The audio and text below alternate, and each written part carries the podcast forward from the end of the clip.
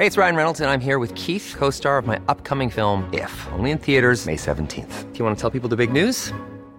All right, I'll do it. Sign up now and you'll get unlimited for $15 a month in six months of Paramount Plus Essential Plan on us. Mintmobile.com slash switch. Upfront payment of $45 equivalent to $15 per month. Unlimited over 40 gigabytes per month. Face lower speeds. Videos at 480p. Active Mint customers by 531.24 get six months of Paramount Plus Essential Plan. Auto renews after six months. Offer ends May 31st, 2024. Separate Paramount Plus registration required. Terms and conditions apply if rated PG. Heraldo Media Group presenta la información y el entretenimiento que usted necesita para estar enterado, también en su descanso. Informativo El Heraldo Fin de Semana, con Sofía García y Alejandro Sánchez, por El Heraldo Radio, con la H que sí suena y ahora también se escucha.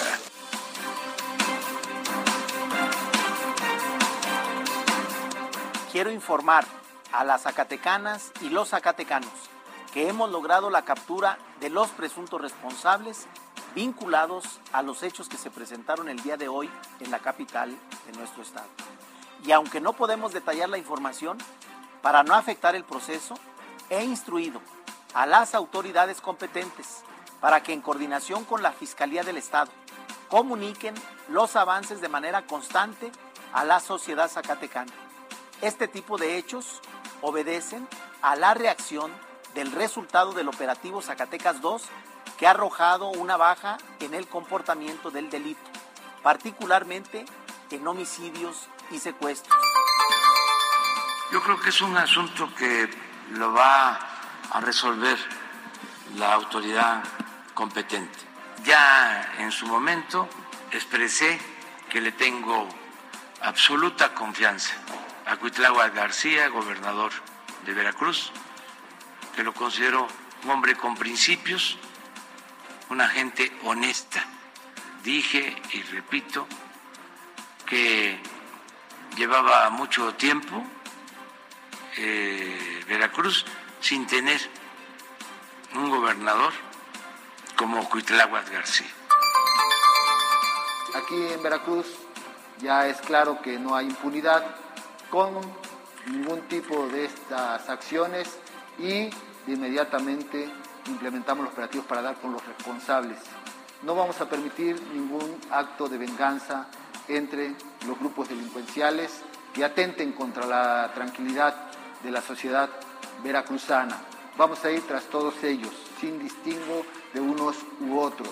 Aquel que cometa homicidios, los delitos penados, tanto del fuero común como federal, tendrán responsabilidades y vamos a dar con ellos. Estamos en 9% de ocupación hospitalaria y no tiene que ver el incremento en hospitalizaciones a lo que tuvimos hace un año.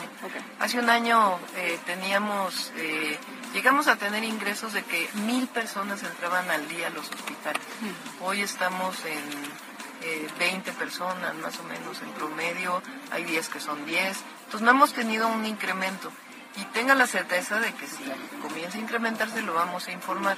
Pero la estrategia ya no puede ser cerrar las actividades económicas porque tiene muchos impactos o cerrar actividades escolares. La estrategia tiene que ser vacunarse y entre todos ayudarnos. Que se inicie en sábado, el sábado 8 de enero de, 2000, de este año, y que cubre eh, el estimativo de 2.7 millones de personas y se va a hacer de acuerdo a la logística convocatoria sumada a la de salud por la Secretaría de Educación Pública y se arrancará en 16 entidades federativas con el primer embarque que es de 1.27 millones y el segundo que son, viene cinco días después de la vacuna moderna con 16 entidades restantes en, el, en este embarque para una total aplicación a través de la vacuna moderna. Muchas gracias.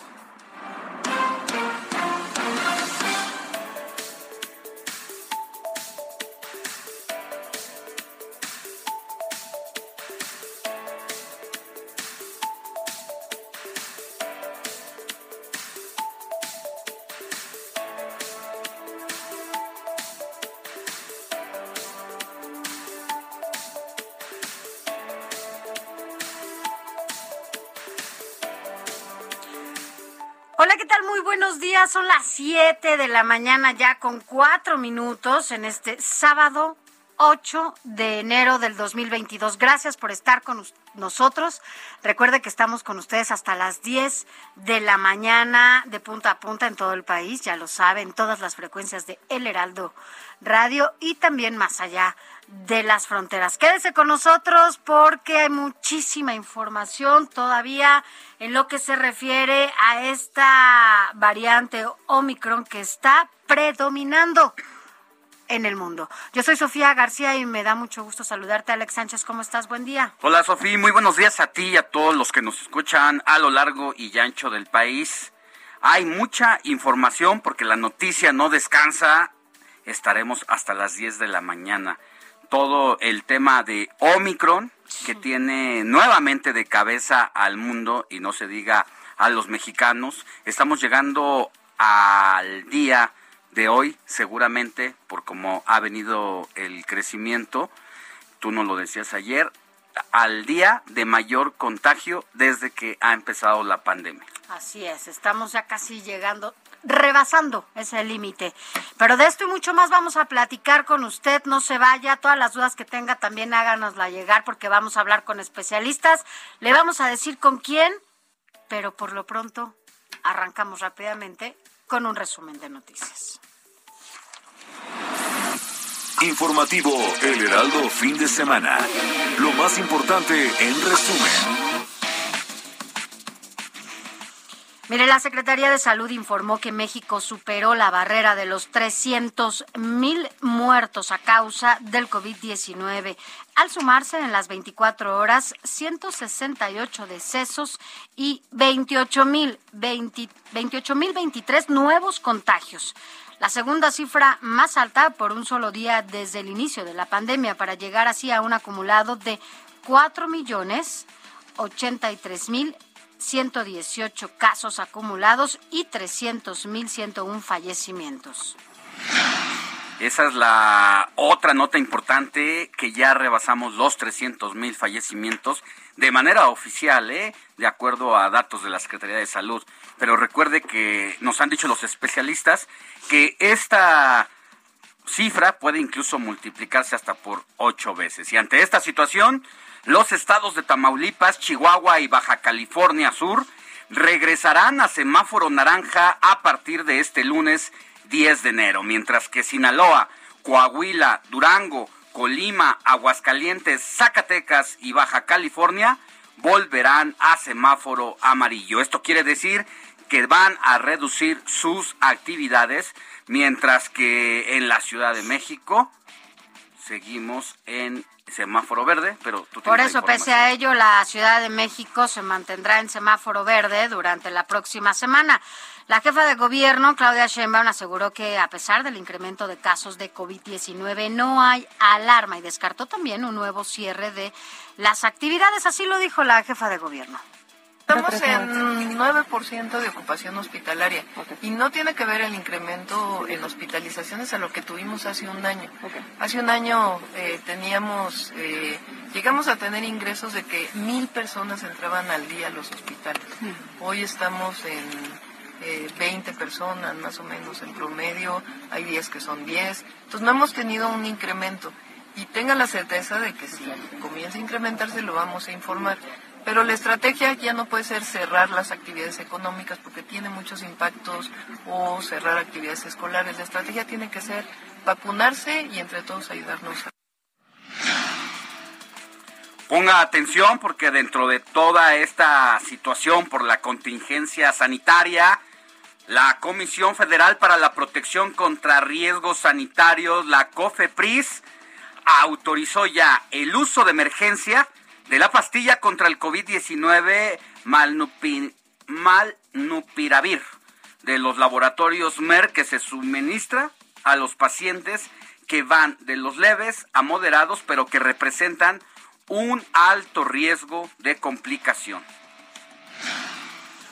Y mire, eh, el presidente Andrés Manuel López Obrador anunció también este viernes que presentará formalmente un plan de austeridad eh, al Instituto Nacional Electoral para que ahorre y tenga recursos en la organización de la consulta de revocación de mandato, esto ya en otros temas. Esta revocación de mandato, recuerde usted que está programada para el próximo mes de abril, el 10 de abril está programada esta, esta revocación de mandato y bueno, pues parece que se siguen haciendo ajustes importantes. El Instituto eh, Nacional Electoral también ya dijo que hará otros ajustes para que se lleve a cabo como debe ser esta revocación de mandato. En otra información, el país y en el país no cesa la violencia. Primero fue Zacatecas, donde a las puertas del despacho del gobernador David Monreal, fueron arrojados 10 cuerpos, pero en lo que tiene que ver a Veracruz, nueve cuerpos con signos de tortura fueron dejados sobre la autopista de Cozolecaque. La tinaja, esto allá en Veracruz, donde fue encontrado una cartulina con un mensaje dirigido al secretario de gobierno de la entidad, Eric Cisneros Burgos. Qué imagen. Sí, mire, ante estos hechos, el gobernador de Veracruz, Cuitláhuac García, afirmó que actuarán de forma contundente contra todos los grupos delincuenciales y señaló que no permitirán actos de venganza entre estos, a quienes también acusó de haber tenido acuerdos con administraciones pasadas. Así lo dijo el gobernador de Veracruz, Cuitláhuac García. Aquí en Veracruz ya es claro que no hay impunidad con ningún tipo de estas acciones y de inmediatamente implementamos los operativos para dar con los responsables. No vamos a permitir ningún acto de venganza entre los grupos delincuenciales que atenten contra la tranquilidad de la sociedad veracruzana. Vamos a ir tras todos ellos, sin distingo de unos u otros. Aquel que cometa homicidios, los delitos penados tanto del fuero común como federal, tendrán responsabilidades y vamos a dar con ellos. Eso es lo que dice el gobernador de Veracruz, pero en un video aparecen 10 personas arrodilladas, entre ellas Alejandro Roca Andrade, sobrino del secretario de gobierno de Veracruz, Eric Cisneros Burgos, en donde acepta que su tío presta servicios y apoya al cárter de Sinaloa. Estamos en una situación de violencia muy complicada y mientras eso ocurre el presidente López Obrador asegura que han bajado los homicidios en el país. Y seguimos con los abrazos. No balazos, eso del lado del gobierno, pero del otro ya lo vio usted. En otra información, la Asociación Sindical de Pilotos Aviadores de México informó este viernes que cerca de 140 trabajadores de Aeroméxico han sido reportados como contagiados de COVID-19, lo que ha obligado a la cancelación de más de 30 vuelos y prevé que la cifra de contagios se incremente debido a la alta transmisibilidad de la variante Omicron. Vamos a hacer enlaces más adelante con nuestros compañeros reporteros que realizan un recorrido allá en las instalaciones del Aeropuerto Internacional de la Ciudad de México. Y mire, vámonos a temas internacionales porque a propósito de todo esto, le decíamos que Omicron tiene cabeza al planeta. Bueno, pues la India registró este sábado un aumento de 141.986 nuevos casos de coronavirus, lo que representa una subida frenética en el principio de esta tercera ola que se vive allá en la India eh, de esta enfermedad en el país, pese a los niveles de inmunidad colectiva y también de la vacunación que se ha aplicado en ese país. La policía de Dublín, en Irlanda, anunció el fallecimiento de Shane O'Connor, el hijo de la cantante Sinead O'Connor, quien fue reportado como desaparecido a principios de esta semana tras escapar de un centro médico cuando se encontraba bajo vigilancia por riesgos de suicidio. Vámonos rápidamente a un adelantito de lo más importante de los deportes con Adrián Caloca. Buen día, Adriancito.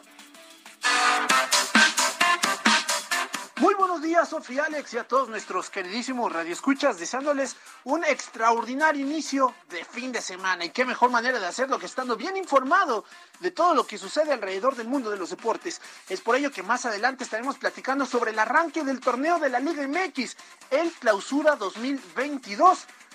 Todas las emociones de los fanáticos al balompié en nuestro país están de regreso, así como también un repaso por los fichajes más importantes y que indudablemente también harán más emocionante este certamen. También comentaremos con el inicio del año, pues de la actualización en cuanto a cifras y precios de los deportistas más caros del planeta, hablando específicamente de futbolistas, y de los atletas activos o inactivos más ricos en este momento que viven en este mundo, muchachos. Entonces, pues más adelante les tendremos esta información y mucho más, también teniendo en cuenta pues la pandemia de COVID que por ahí eh, está sucediendo en otras disciplinas alrededor del mundo, siendo nota internacional desde el tenis, con lo sucedido con Novak Djokovic y su situación de cara al abierto de Australia, y en el mundo del boxeo con Julio César Chávez. Esto y mucho más lo estaremos platicando más adelante. Gracias, Adriancito.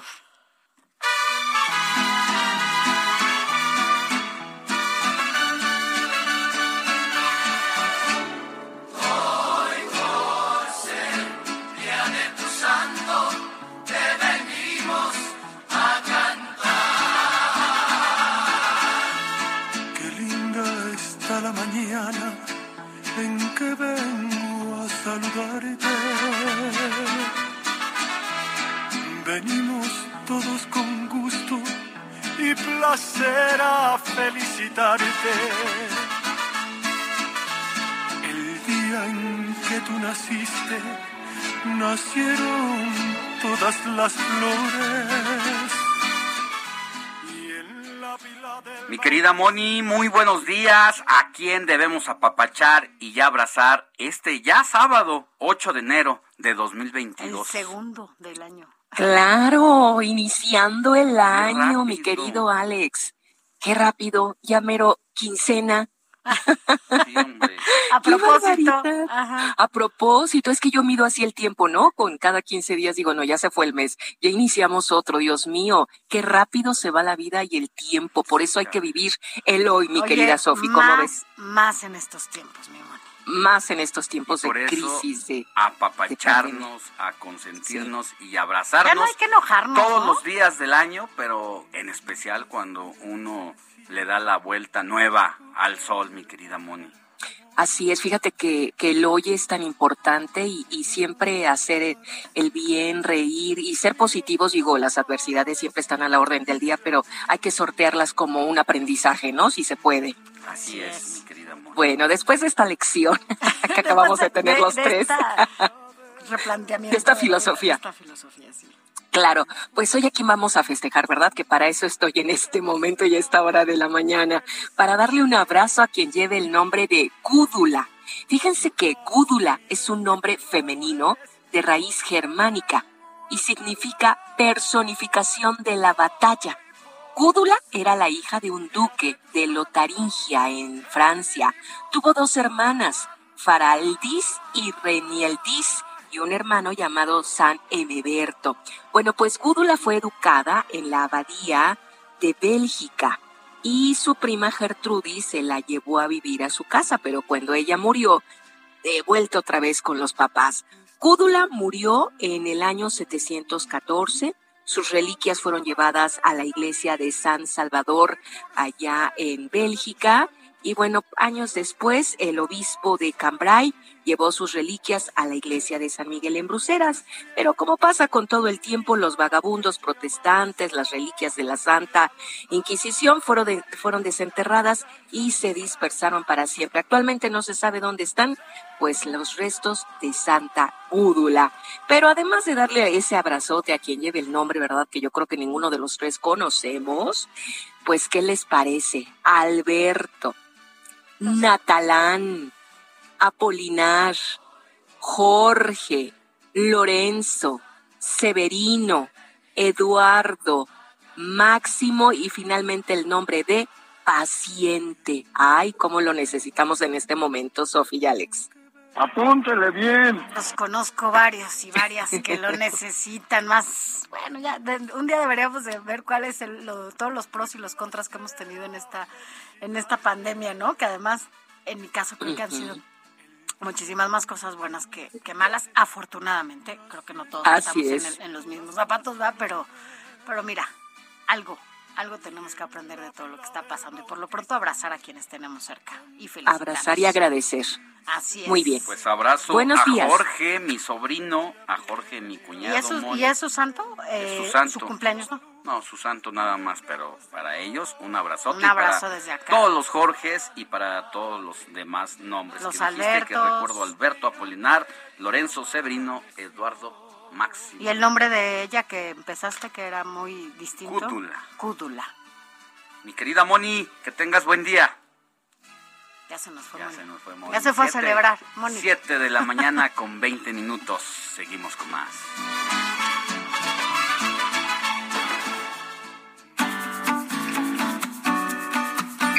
Escríbanos o mándenos un mensaje de voz al WhatsApp del informativo fin de semana 5591 63 5119.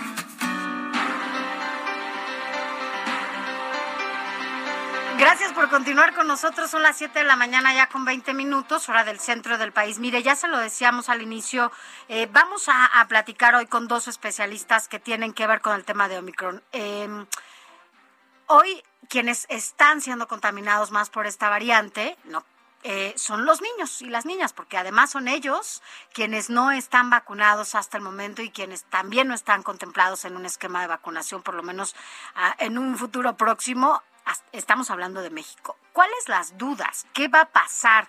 ¿Qué les puede pasar? ¿Cuáles las consecuencias de las niñas y los niños? Mire, vamos a platicar con una pediatra especialista, una pediatra infectóloga. Si usted tiene alguna duda, por favor, escríbanos para que nosotros también se lo, se lo consultemos, se lo preguntemos a nuestra especialista, porque pues son ellas y ellos los que nos van a, ayudar a resolver todas nuestras dudas. Recuerden nuestro WhatsApp 559163 51 diecinueve Háganos llegar, por favor, todas sus dudas. Vamos a hablar con, un, con una pediatra, infectóloga, y nos va a decir todo lo que tiene que ver esta variante de Omicron con nuestros niños y nuestras niñas. Alex.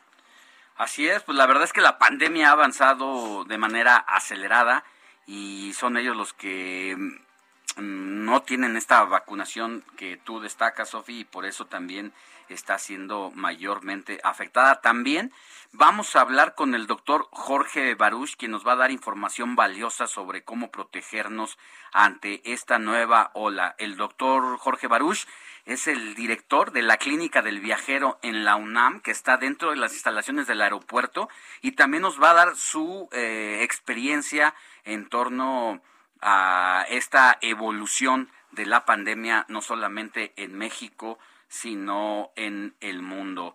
Por el otro lado, le recordamos que, pues, y vamos a hablar de el tema del avión presidencial, este avión que supuestamente ya habíamos vendido, habíamos rifado, lo íbamos a entregar y resulta que el presidente de la República dice que al parecer ya tiene un nuevo destino de este polémico avión que no es necesariamente entregárselo a los ganadores de la rifa de la Lotería Nacional que se llevó a cabo este año para entregárselo a los ganadores, sino que al parecer ya tiene a quién rentárselo.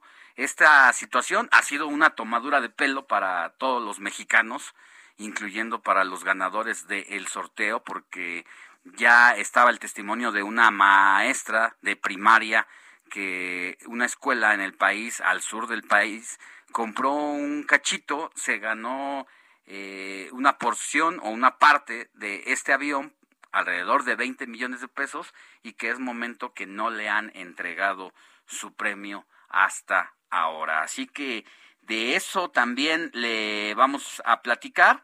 Y bueno, pues eh, la, la variante, la variante también, pues ha provocado que haya enfermedades en otros países del mundo, donde ya es una nueva enfermedad que mezclada con gripa y el COVID-19, pues está poniendo también la atención a las autoridades sanitarias del mundo. Vamos a volver también con un recorrido con nuestros compañeros que están a bordo de las motocicletas por toda la Ciudad de México para que nos hagan una crónica de cómo están los hospitales, pero no se diga el aeropuerto internacional de la Ciudad de México donde han suspendido decenas y decenas de viajes. De eso y más al regresar de esta pausa.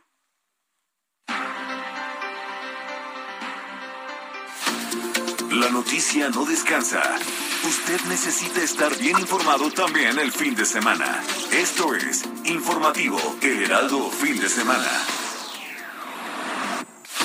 Informativo Heraldo Fin de Semana.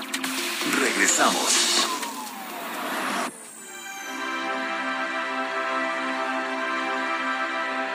Un 8 de enero de 1824 nació Francisco González Bocanegra, poeta, lírico, dramaturgo, crítico teatral, orador y articulista, autor de los versos del himno nacional mexicano. Fue hijo de un militar español. Nació en San Luis Potosí y de joven se dedicó al comercio. El 12 de noviembre de 1854, el gobierno de Antonio López de Santa Ana lanzó una convocatoria para recibir composiciones poéticas entre las que habría de seleccionarse la letra del himno nacional mexicano y a la cual posteriormente se arreglaría la música de algún destacado maestro.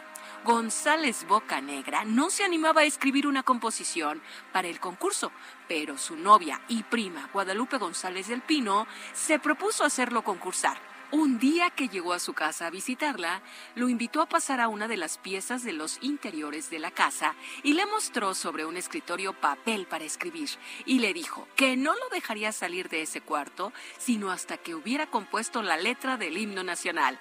Salió y cerró con llave la puerta y después de cuatro horas de trabajo, esas páginas pasaron por debajo de la puerta cerrada. Entre las 26 composiciones recibidas, el fallo del jurado favoreció a González Bocanegra. Sin embargo, no se otorgó ningún premio al autor. El estreno oficial del himno se llevó a cabo el 16 de septiembre de 1854, con la música y bajo la batuta de Jaime Nuno.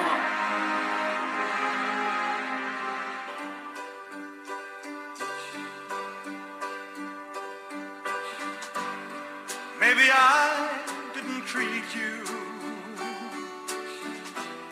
quite as good as I should have.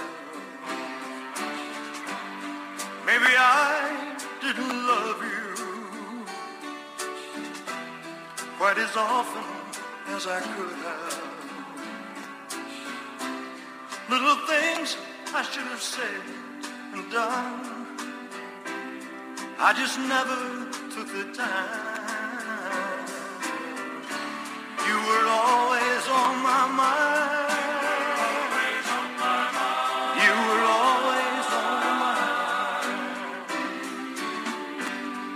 Maybe I didn't hold you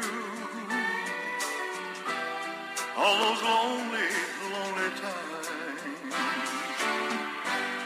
And I guess I never told you. 7 de la mañana con 33 minutos hora del centro de la República, mi querido Héctor Vieira, productor y jefe de información del informativo de fin de semana. ¿Por qué estamos escuchando a uno de los más grandes de la música?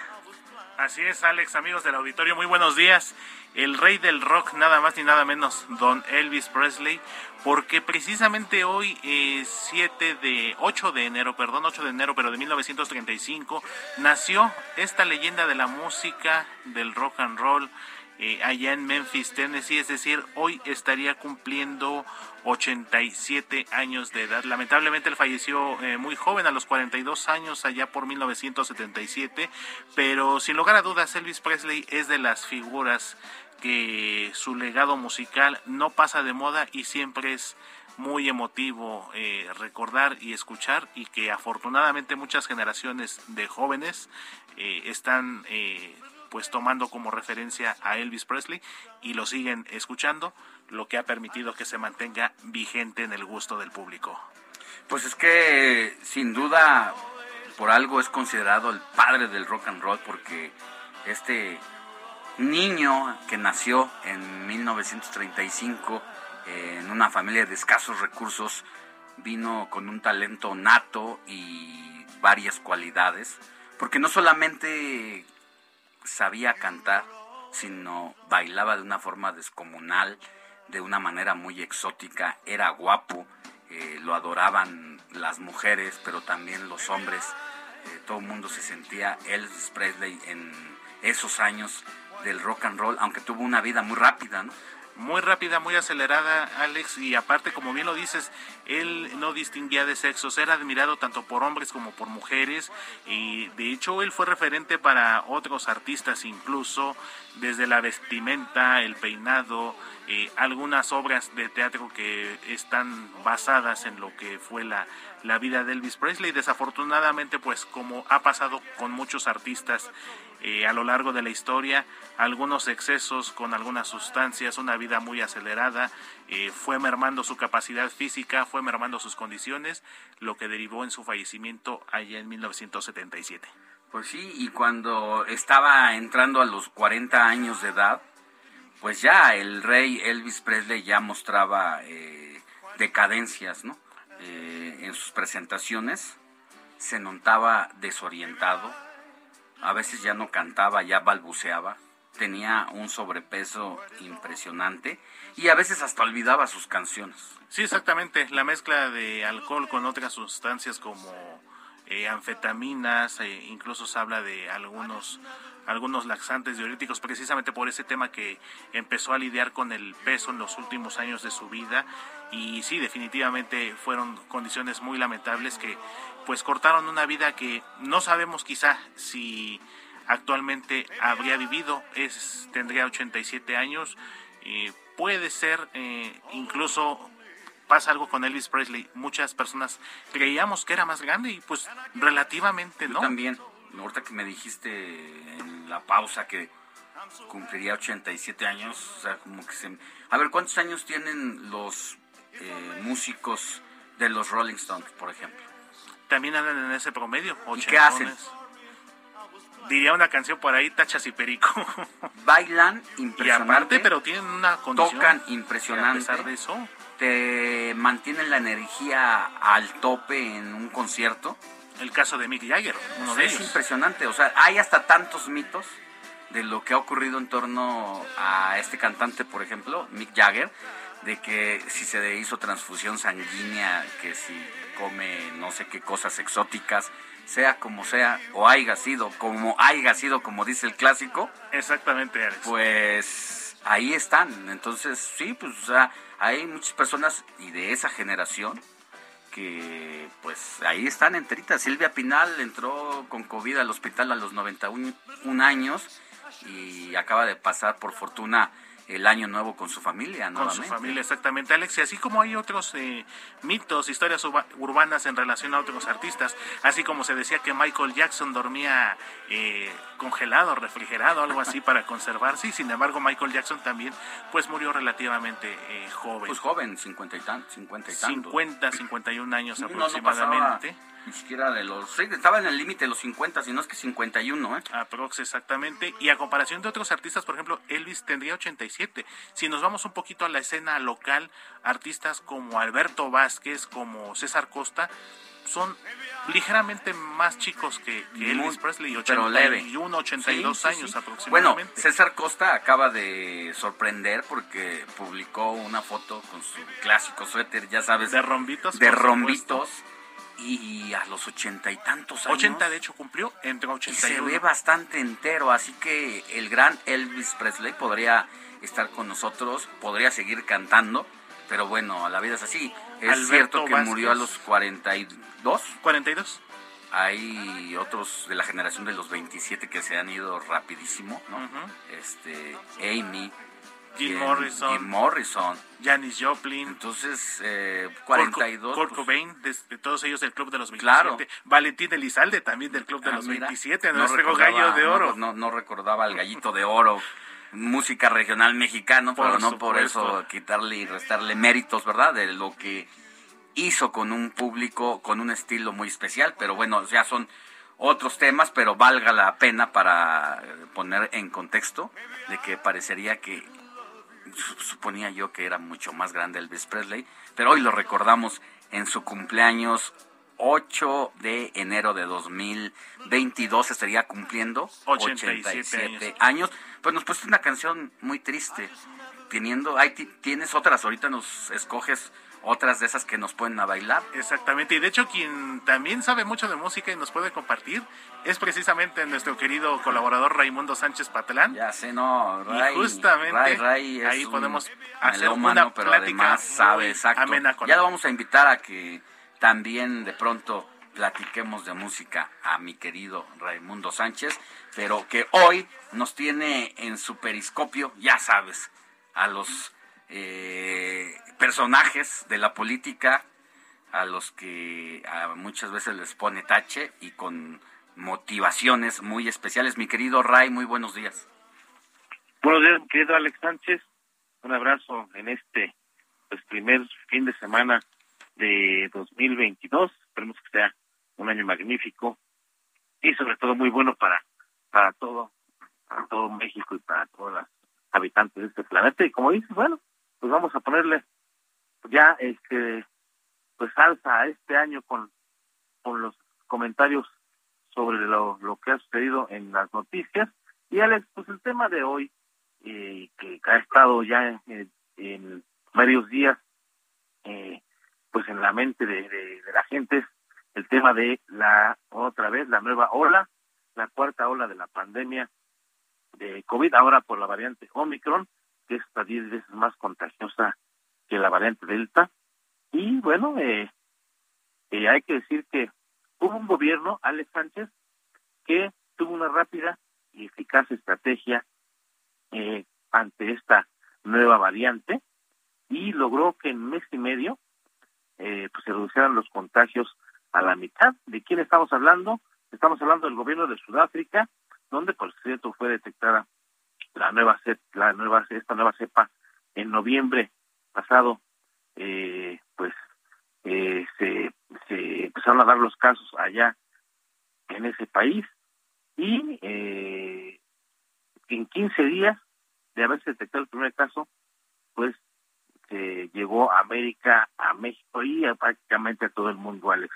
¿Qué hizo la administración sudafricana, cuyo presidente es Cyril Ramaphosa, que por cierto fue contagiado el 12, el 12 de diciembre y se recuperó ocho días después de esta de esta pues de esta enfermedad?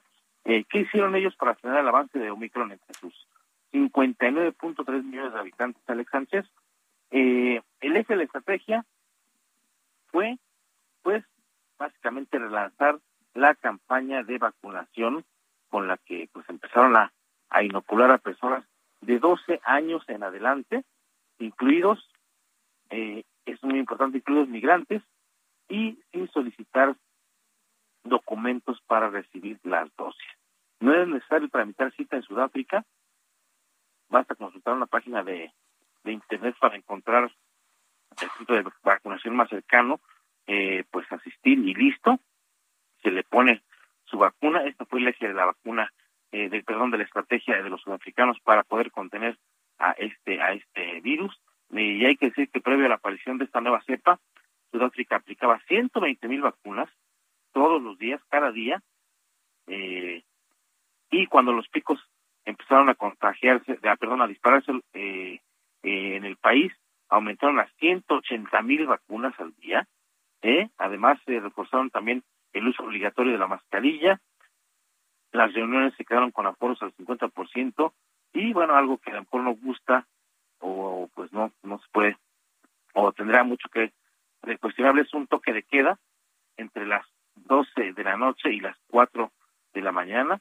Pero bueno, así lograron reducir eh, a la mitad los contagios y pues eso se informó que al último día de, de 2022, estamos hablando del 31 de diciembre pasado, pues ya se levantaron las restricciones. Sudáfrica el, es el primer país en, pues digamos, que, que pudo abatir a la variante Omicron.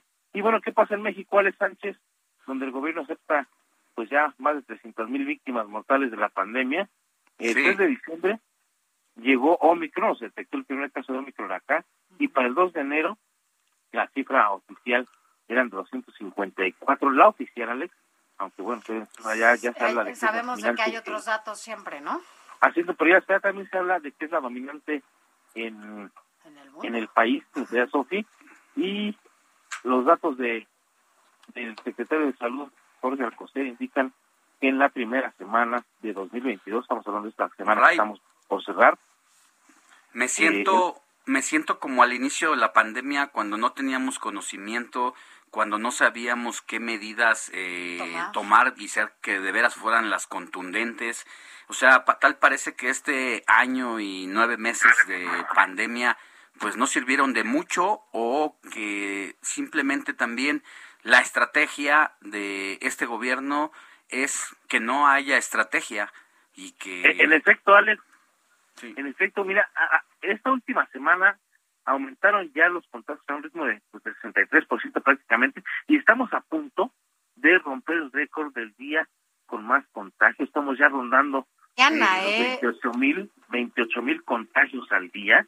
Y esto, pues, ¿por qué? Porque a diferencia de Sudáfrica, Alex Sofi, la 4T, como dice bien Alex, ha informado sobre una nueva estrategia de vacunación, más allá de las dosis de refuerzo.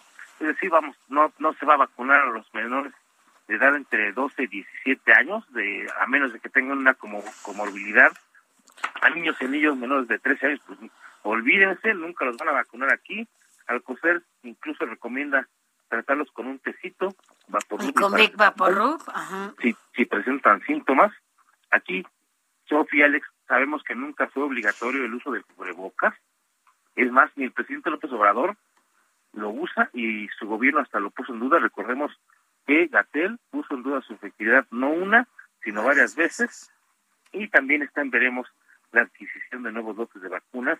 El 31 de diciembre, para nuestra mala fortuna, Sofía Alex, el canciller Marcelo Ebrard, eh, que trajo ya eh, durante lo que duró prácticamente un año, el último año de la, de la pandemia, 200 millones de vacunas, eh, pues ya pasó la estafeta el 1 de enero a subsecretario de Salud, Hugo López Gatel. Ahora él se supone que va a evaluar si se necesitan vacunas y bueno, todo indica que no habrá compras de Pfizer, AstraZeneca, Cantino, Sinovac, Janssen, Sputnik o Moderna y pues todo indica que la 4T eh, pues va a apostar por la- las vacunas Abdala, que es la que fabricó Cuba, y la vacuna patria, la imaginaria vacuna patria, que está en proceso de Conacit, pero que dicen que ya va a estar y que ya falta poquito y que ya merito.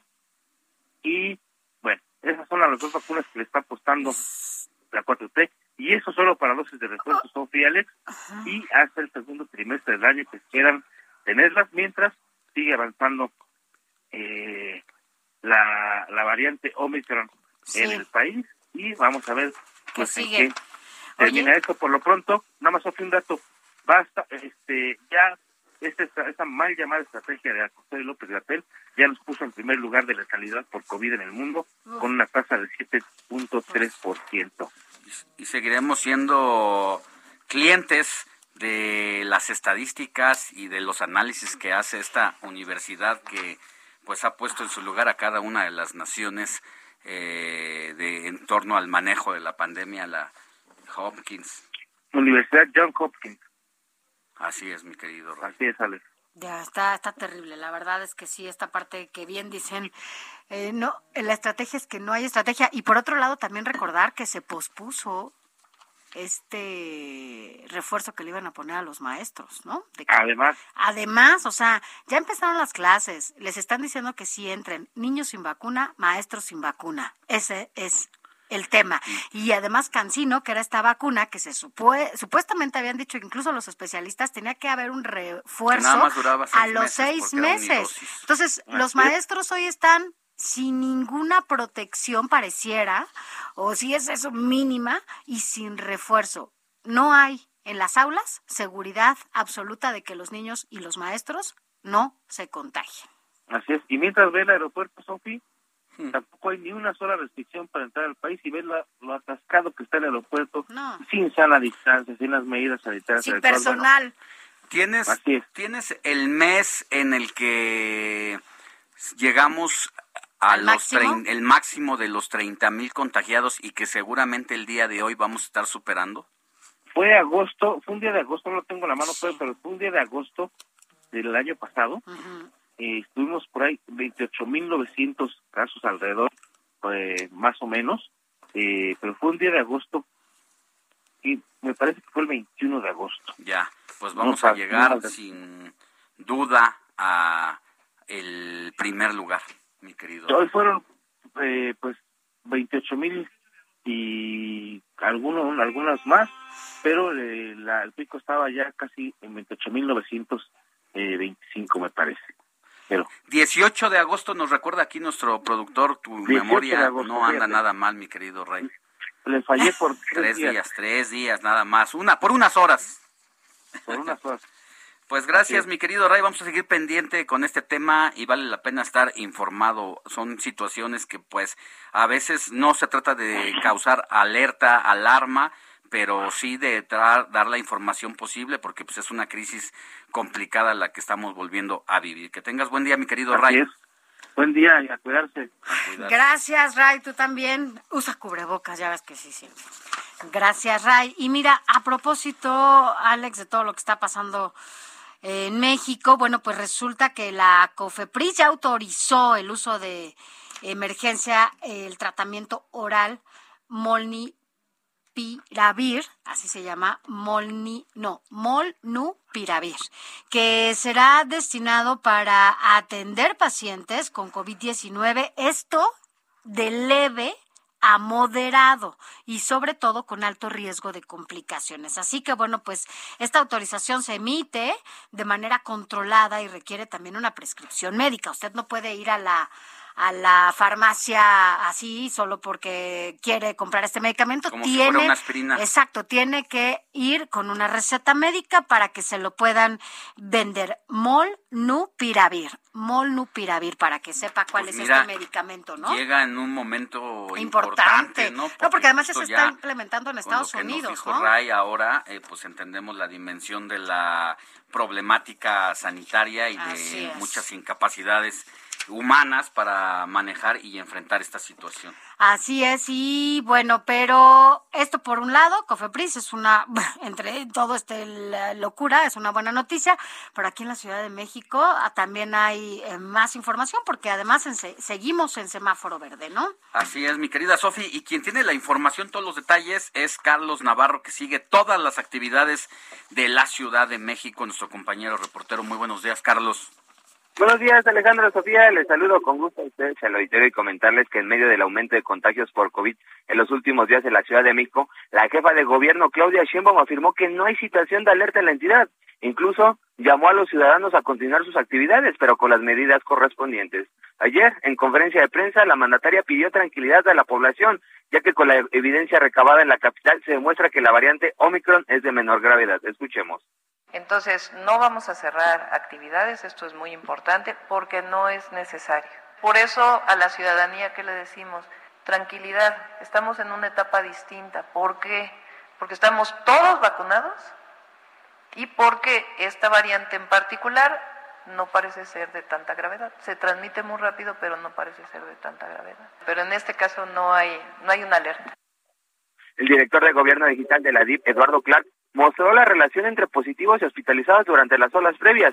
Comentarles que en el pico de la segunda ola se reportaron 6.659 positivos que derivaron en 719 hospitalizaciones. Es decir, por cada ingreso hospitalario había nueve casos positivos. En la tercera ola, por cada internamiento por COVID había 14 contagios y actualmente es una hospitalización por 81 casos detectados.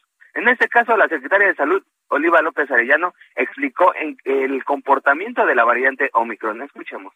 Sí es más transmisible, produce más contagios, pero es una variante que afortunadamente no es más virulenta.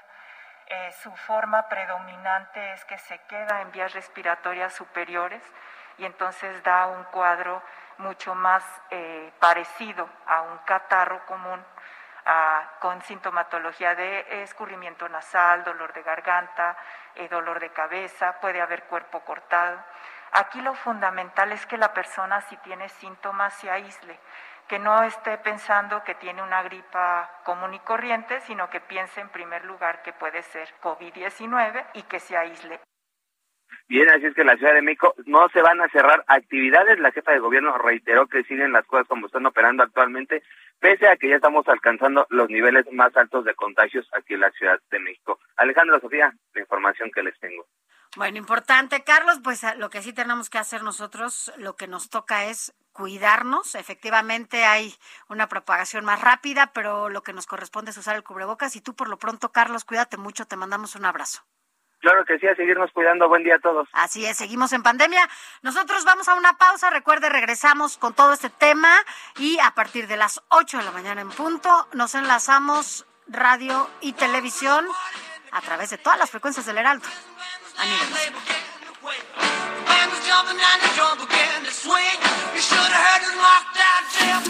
La noticia no descansa. Usted necesita estar bien informado también el fin de semana. Esto es Informativo El Heraldo Fin de Semana. Sábado 8 de enero del 2022. Son las 8 de la mañana y comenzamos con el informativo de fin de semana. La Ciudad de México sigue en semáforo verde una semana más, a pesar de que el número de contagios va en aumento. La pandemia sigue avanzando y ahora los más pequeños de la casa corren peligro de contagiarse. Es por eso que hablaremos con la doctora Ariana Huerta, pediatra infectóloga, para saber cómo cuidarlos en casa. Un avión lleno de extranjeros tuvo fiestas sin medidas sanitarias durante un vuelo con dirección a Cancún se detectó una nueva variante en Francia llamada flurona. El doctor Jorge Baruch nos dará información valiosa sobre cómo protegernos ante esta nueva ola. Esto es informativo de fin de semana con Sofía García y Alejandro Sánchez.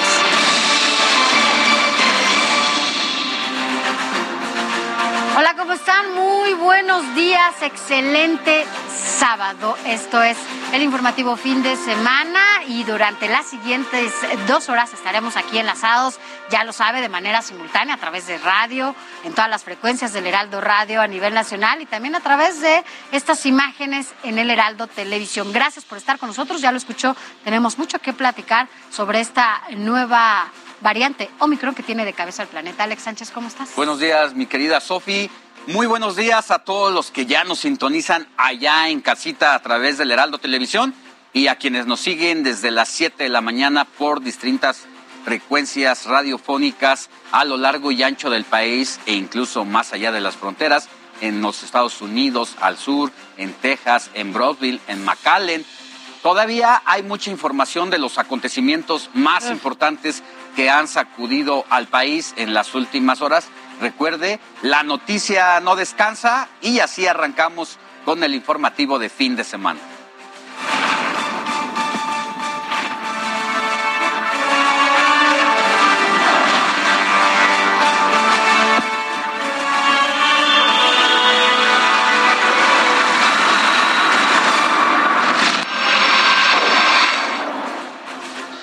Mire, hace unas semanas platicamos con el titular de los Ángeles Verdes, aquellos encargados de auxiliarnos cuando tenemos un accidente en la carretera o tenemos alguna falla con nuestro vehículo. Y hablamos de los operativos que justo se realizan en épocas eh, vacacionales, ¿no? Como esta que acabamos de pasar. Y justo en estas semanas de donde la gente aprovechó también para salir, fíjese, se atendieron a más de 47 mil turistas en los 36 mil kilómetros de carreteras que tiene nuestro país. Además, ofrecieron cerca de 12 mil 500 servicios mecánicos y atendieron a más de mil llamadas realizadas al 078. ¿Usted lo recuerda? Los Ángeles Verdes, afortunadamente, bueno, en mi caso nunca he recurrido a él porque la verdad es que sí soy medio Pero eh, siempre, intensa para revisar el coche a veces y esas ocurren contingencias, incluso cuando que se te poncha la llanta o que el radiador eh, se le hace un hoyito y te quedas sin agua en medio de la carretera y no tienes ni dónde recargarlo, pues ahí están siempre los Ángeles Verdes al servicio del el viajero. Vamos a otra información porque Marcelo Ebrard se reunió con el presidente electo de Chile, Amado Azueta, nos tiene todos los detalles. El secretario de Relaciones Exteriores de México, Marcelo Ebrard, se reunió con el recién electo presidente de Chile, Gabriel Boric. Conversamos sobre la necesidad de que encontremos la forma de fortalecer la coordinación entre América Latina, los países de América Latina y el Caribe para que nuestra voz se respete en todo el mundo. Entre más separados estemos, menos organizados estemos, pues eh, tendremos más dificultades para hacer valer los intereses y la voz, la visión de América Latina y Caribe en el mundo. El canciller mexicano adelantó que estará presente para el cambio de poderes del gobierno chileno a realizar el 11 de marzo. Lo que ofrecimos fue cercanía, comunicación, apoyo mutuo. Y en esta primera conversación lo que pude ver es que vamos a contar también con eh, una simpatía por parte de Chile. Este viernes México participará en Argentina durante la cumbre de cancilleres de la comunidad de estados latinoamericanos y caribeños. Y yo, y yo aprovecharía, pues, desde luego el día viernes para agradecer a los países de América Latina y del Caribe su respaldo, su apoyo, su simpatía y su perseverancia para que nuestra comunidad de estados latinoamericanos y caribeños tenga éxito, se fortalezca y cada vez sea más eficaz para resolver los problemas que tenemos cada uno de los países. Amado Azueta, Heraldo. Y en más información, mire, esta semana durante la mañanera el presidente de la República, Andrés Manuel López Obrador, informó que el subsecretario de Salud, Hugo López Gatel, no tiene COVID. Esto porque se había dicho que tenía un poco de tos y andaba medio agripado. Bueno, pues dijo que, que no, que no tiene COVID. Vamos a escuchar lo que dijo el presidente de la República. Este, aprovecho para informar que el doctor Hugo López Gatel salió negativo de COVID y solo tiene eh, una gripe, un catarro común.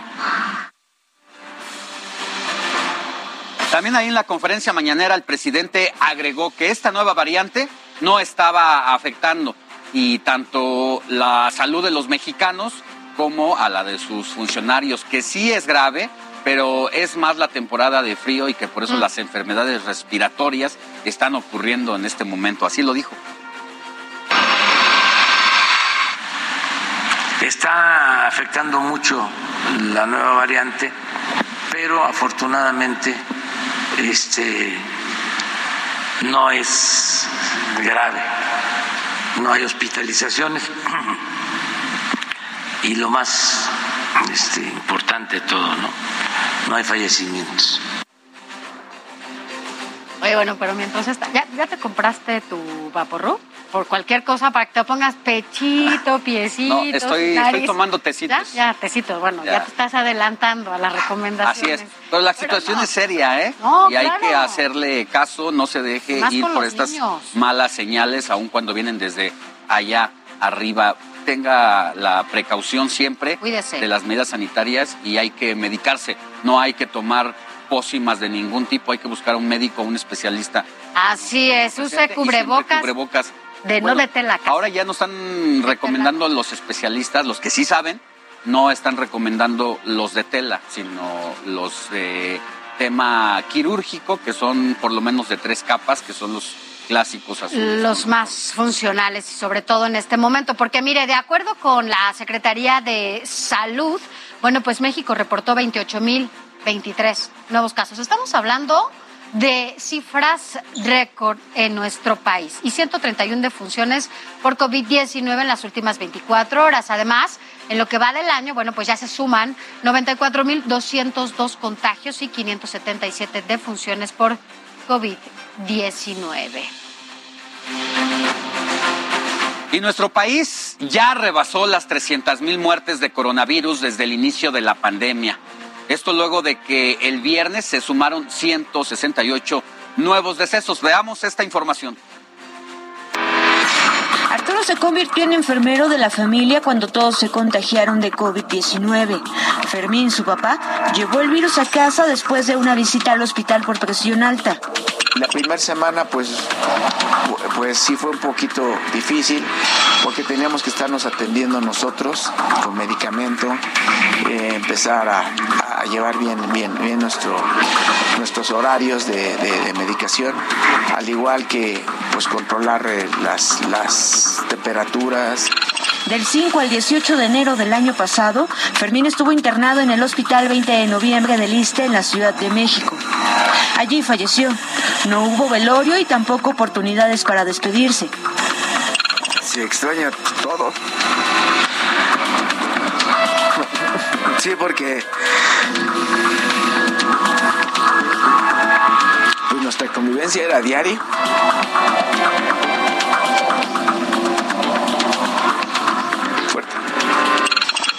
Este viernes, Fermín se convirtió en una de las 300.101 defunciones por coronavirus que han sido reconocidas oficialmente por la Secretaría de Salud desde que inició la pandemia. Pero también colocó a México entre los primeros cinco países a nivel mundial con más fallecidos por esta enfermedad, solo después de Estados Unidos, Brasil, India y Rusia. Estamos llegando a esa cifra tan terrible que probablemente por exceso de mortalidad que sea el doble de lo que se ha reportado. Creo que esa es la lección de que esto fue tomado a la ligera y desafortunadamente pareciera que se sigue tomando a la ligera. La cifra es cinco veces mayor a lo estimado por las autoridades sanitarias al inicio de la contingencia, aunque podría ser mayor. Según el último reporte del documento Exceso de Mortalidad realizado por la Secretaría de Salud Federal, hasta el 13 de diciembre de 2021 había un exceso de defunciones asociadas a COVID del 69.9%, lo cual incrementaría las defunciones asociadas a COVID a 451.861 tenemos un sistema, desde luego todavía, insuficiente, precario, insuficiencias en temas de insumos, de equipos, de instalaciones y de personal y en consecuencia la capacidad para poder responder óptimamente a una contingencia eh, de salud como la que hemos estado viviendo, pues eh, eh, da cuenta de que no se puede hacer correctamente y como resultado tenemos esta muy elevada mortalidad, porque salta la mortalidad.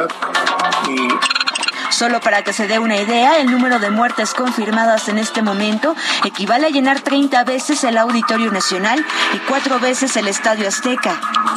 La variante Omicron, que es la que está dominando ahorita, se ha caracterizado por ser menos agresiva, pero eso no excluye la posibilidad de que todavía tengamos eh, pues, eh, unos 5 eh, o 10 mil fallecidos más, que ya para el número que tenemos es terrible. Jessica Foguel, Heraldo Televisión. Pues así las cosas. Y mire, vamos a enlazarnos rápidamente con nuestro compañero Amado Azueta, que está en uno de los kioscos para prueba COVID y estos han sido saturados, sobre todo en los últimos días. Buenos días, Amado. Cuéntanos cómo están las cosas por allá. Hola, ¿qué tal Sofía? Muy buenos días, Alejandro, buenos días. Efectivamente, estamos sobre Calzada Ermita Iztapalapa, precisamente en la alcaldía de Iztapalapa, dando cuenta y dando seguimiento a todos estos puntos donde mucha gente viene a hacerse las pruebas COVID. Y en este caso nos encontramos frente de la unidad de medicina familiar número 15 del Instituto Mexicano del Seguro Social. Y ahorita lo que estamos viendo, bueno, pues es un grupo de personas que están buscando acceder a hacerse la prueba COVID. Apenas acaban de abrir las puertas de esta unidad de medicina familiar y bueno, pues ya la gente está empezando a organizarse. Aquí no hay quien los organice, no hay una autoridad del interior del, de este de este centro de salud, es la gente la que se está organizando. Y algo que llama la atención es de que muchas de las personas que están aquí tienen eh, relación, eh, tienen eh, ellos mismos refieren que tienen tos, tienen temperatura, se sienten mal incluso, ellos tienen este algunos problemas de, de, salud, refieren, y están del día desde ayer, desde las 3 de la tarde, 5 de la tarde, haciendo fila hasta estas horas. Muchos se mantuvieron aquí precisamente esperando ser de los primeros para poder tener uno de estas eh, pruebas COVID. Eh, vamos, platicamos con algunos de ellos y esto fue lo que nos eh, platicaron. Escuchemos. Estoy desde las 5 de la tarde. Desvelada, toda dolorida de los huesos, porque estar aquí sentada duelen las rodillas, se entume el cuerpo, se entumen las piernas, con tanto frío. ¿Por qué tan temprano, señora? Porque yo vine a consulta y no me dieron la consulta. Como tengo gripa y dolor de cabeza, me dijeron que me formara. ¿Usted cree que tiene COVID? Yo digo que no, pero... Y luego en la empresa pues piden el papel. ¿A qué hora llegaste, amigo? A las 4 o 5 de la tarde del viernes. ¿Qué te dijeron? ¿Por qué haces tanta fila? Porque les dije que venía a urgencias y me dijeron que no, que me tenía que formar para la. ¿A qué hora llegó, señora? A las 4.30 de la mañana para la, eh, para la prueba. porque Ayer vine, pero hubo mucha gente y pero ya era muy tarde, yo no me la hice. ¿Se siente mal? ¿Cree tener COVID? Es que pues, tengo el cuerpo cortado, este, la garganta irritada y un poco de dolor de cabeza. Esto son algunos de los comentarios que hacen las personas. La fila, bueno, ya alrededor hay de unas 150 personas, ya da vuelta también a la esquina y bueno, pues todos están ya ahorita aglomerándose precisamente a la entrada, impidiendo que otras personas se vayan a meter a esta fila, pues lo hicieron desde las 3, 4 de la tarde del día de ayer, como acabamos de escuchar. Y bueno, pues ahorita empieza estas pruebas COVID y muchas personas dicen que no se pueden ir porque en sus trabajos pues se los están pidiendo como requisito para pedir pues la falta y tienen que ser ellos mismos los que tienen que estar aquí. Sofía, pues esto es parte de lo que ocurre en uno de todos los centros eh, donde se están haciendo pruebas COVID en este sábado. Amado, hay que recordar que la Secretaría de Salud del Gobierno de la Ciudad de México ha hecho una comunicación a la ciudadanía diciéndole que si tiene algún síntoma como este, eh, tos, gripe, que lo más seguro es que tenga COVID y prácticamente le invita a no salir de su casa ni siquiera a hacerse las pruebas, como la, los testimonios que tú estás recabando, eh, porque seguramente ya se le salió de control al gobierno, no hay capacidad eh, de salubridad en los hospitales que alcance a atender a todo el número de personas que van en busca de una prueba.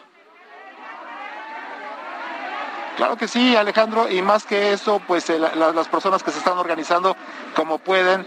Y bueno, pues eh, ahorita esto es parte de lo que está ocurriendo y desde luego, pues muchas de estas personas dicen que requieren este permiso laboral precisamente Claro. para ausentarse, pero ellos tienen que estar aquí y no hay otra manera. Oye, Amado, tú has estado en la calle y has estado, bueno, pues eh, revisando toda esta situación desde el inicio de la pandemia, has estado informando también lo que pasa en las calles. Eh, ¿Te había tocado ver tanta gente formada y haciendo como estas filas en diferentes kioscos como ahora o es el momento en donde más gente se está eh, viendo en estos espacios donde se tienen que hacer las pruebas COVID, porque hay que recordar que también en las farmacias, en laboratorios, en algunos kioscos, en centros de salud, vaya, en diferentes lugares, ¿no?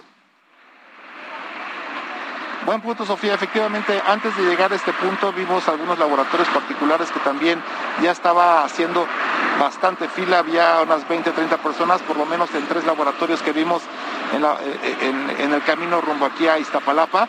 Y lo que preguntas es cierto, en estos dos años es la primera vez que empiezo a ver gente eh, que ya se empieza a aglomerar y que está tan temprano precisamente buscando hacerse estas pruebas. Ya pasaron dos años y la gente sigue haciendo filas precisamente para hacerse la prueba siquiera. Y también hay otras personas del otro lado, del lado, de- del lado izquierdo de ustedes, que están haciendo fila para venir por medicamentos. Estas son personas que tienen alguna enfermedad, ya sea azúcar, que vienen ah, por sus medicamentos y pues están juntando a las personas que están sanas con las personas que ellos creen que están enfermos. Entonces, pues esto pues puede devenir en más contagios y bueno, pues esto es una fotografía de lo que está ocurriendo y sí es la primera vez en dos años que veo tanta gente que se esté agolpando así ya en por lo menos en una unidad de clínica familiar. Pues a cuidarse, querido Amado, tú también. Y bueno, pues nosotros estaremos aquí dando a conocer lo que sucede en todos estos espacios y después en unos minutos le diremos dónde están ubicados para que vayan a hacerse la prueba desde tempranito. Gracias, Amado Azueta, por tu información. Pendientes. Bueno, Gracias, buen día y cuídate. Pues ahí están los reporteros del Heraldo Televisión y del Heraldo Radio en la línea de fuego. Escuchábamos este testimonio mientras entrevistaba a Amado Suelta, la señora tosiendo con síntomas Sí. aparentemente fuertes, pero el trabajo y la labor periodística ahí está.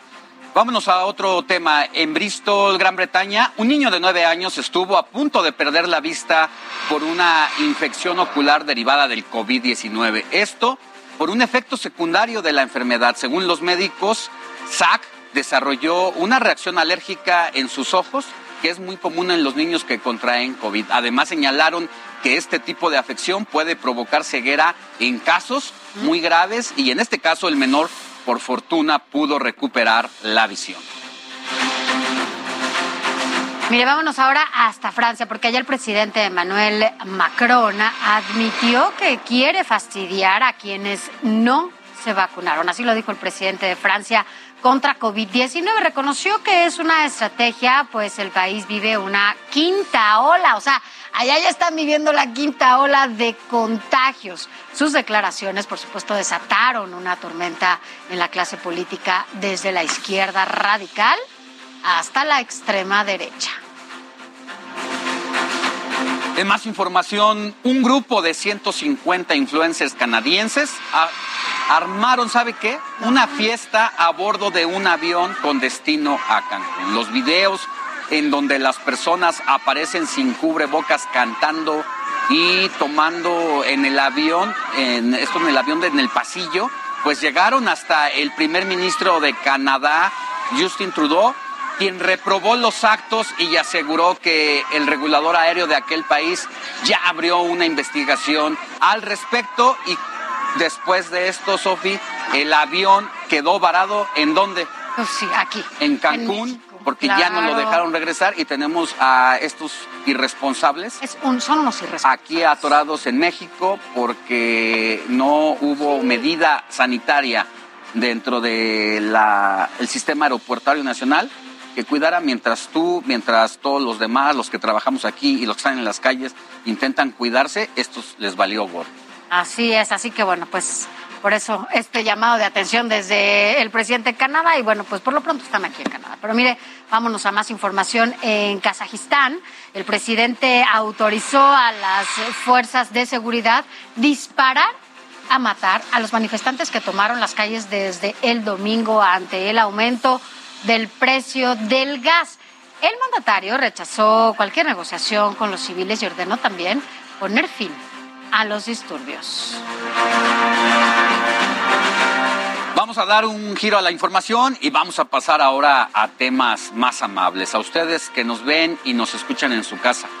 ¿Les gusta el rock and roll? ¿A ti te gusta? Me encanta el rock and roll. ¿Sabes bailar? Mm, No lo sé bailar como ¿Qué tal? quisiera. ¿Qué tal? pero ¿Qué tal andas bailando? No me quedo parado. Eso sí. Fíjense las vueltas. que hoy, 8 de enero, es el Día Mundial de Elvis Presley, porque el rey del rock and roll nació un día como hoy, de 1935, estaría cumpliendo 87 años, pues falleció con tan solo 42 en pleno agosto del 77 de un ataque al corazón. Se le vio en los últimos dos, tres años mermar su salud, se quedaba eh, dormido, balbuceaba mientras cantaba con una obesidad impresionante y según un estudio de Spotify su tema Suspicious Mind es en- el más escuchado por los eh, pues por la población hoy en su día.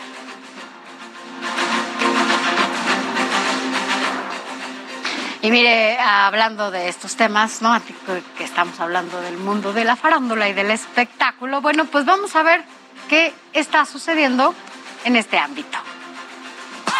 Arrancamos con malas noticias para los fans de la música. Y es que a menos de un mes de la edición número 64 de los premios Grammy, la Academia de la Grabación pospuso el evento. El anuncio se dio a raíz del aumento de casos por COVID-19 debido a la variante Omicron alrededor del mundo. A través de mi ventana, la historia de Raquel y llegará a Netflix. Así lo confirmó la plataforma streaming al revelar el primer tráiler oficial del proyecto, el cual se estrenará el próximo 4 de febrero. ¿Qué sientes por mí? No necesito que me ayudes.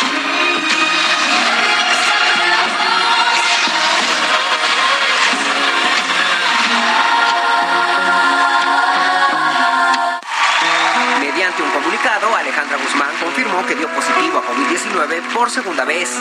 El manager de la cantante aseguró que sus síntomas son leves, aunque no minimiza la gravedad del asunto. Me robaste el alma, me tuviste a tus pies. Todo está listo para que Mónica Naranjo regrese a México. Y es que la española se presentará el próximo 22 de enero en el Auditorio Nacional de la Ciudad de México. Cabe señalar que la intérprete también visitará otras ciudades de la República con su gira Puro Minar.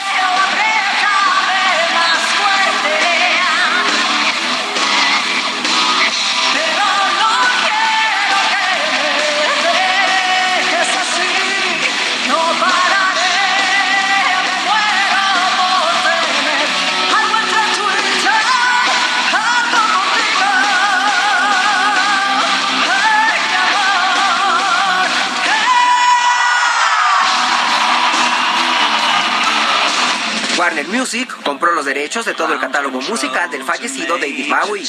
Aunque los términos financieros del acuerdo no fueron revelados, algunos medios han asegurado que el pago a la familia del cantante superó los 250 millones de dólares.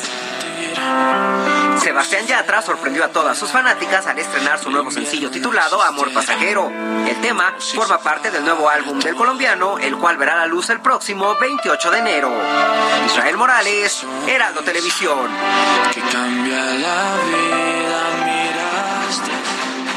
Pues ahí está, es momento de una pausa, pero antes, Sofi, ¿cómo proteges a tu hija de esta variante Omicron? La verdad es que he tenido que hablar con la pediatra casi a cada rato para que me diga justo cuáles son esas medidas que tengo que tomar por, a falta de vacuna.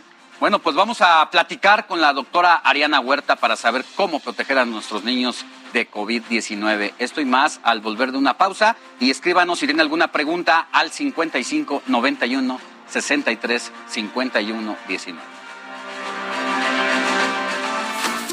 La noticia no descansa. Usted necesita estar bien informado también el fin de semana.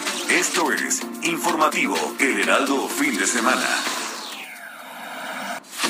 Informativo Heraldo Fin de Semana. Hey, it's Ryan Reynolds, and I'm here with Keith, co star of my upcoming film, If, only in theaters, May 17th. Do you want to tell people the big news? All right, I'll do it. Sign up now and you'll get unlimited for $15 a month in six months of Paramount Plus Essential Plan on us. Mintmobile.com slash switch. Upfront payment of $45 equivalent to $15 per month. Unlimited over 40 gigabytes per month. Face lower speeds. Videos at 480p. Active Mint customers by 531.24 get six months of Paramount Plus Essential Plan. Auto renews after six months. Offer ends May 31st, 2024. Separate Paramount Plus registration required. Terms and conditions apply if rated PG. Regresamos.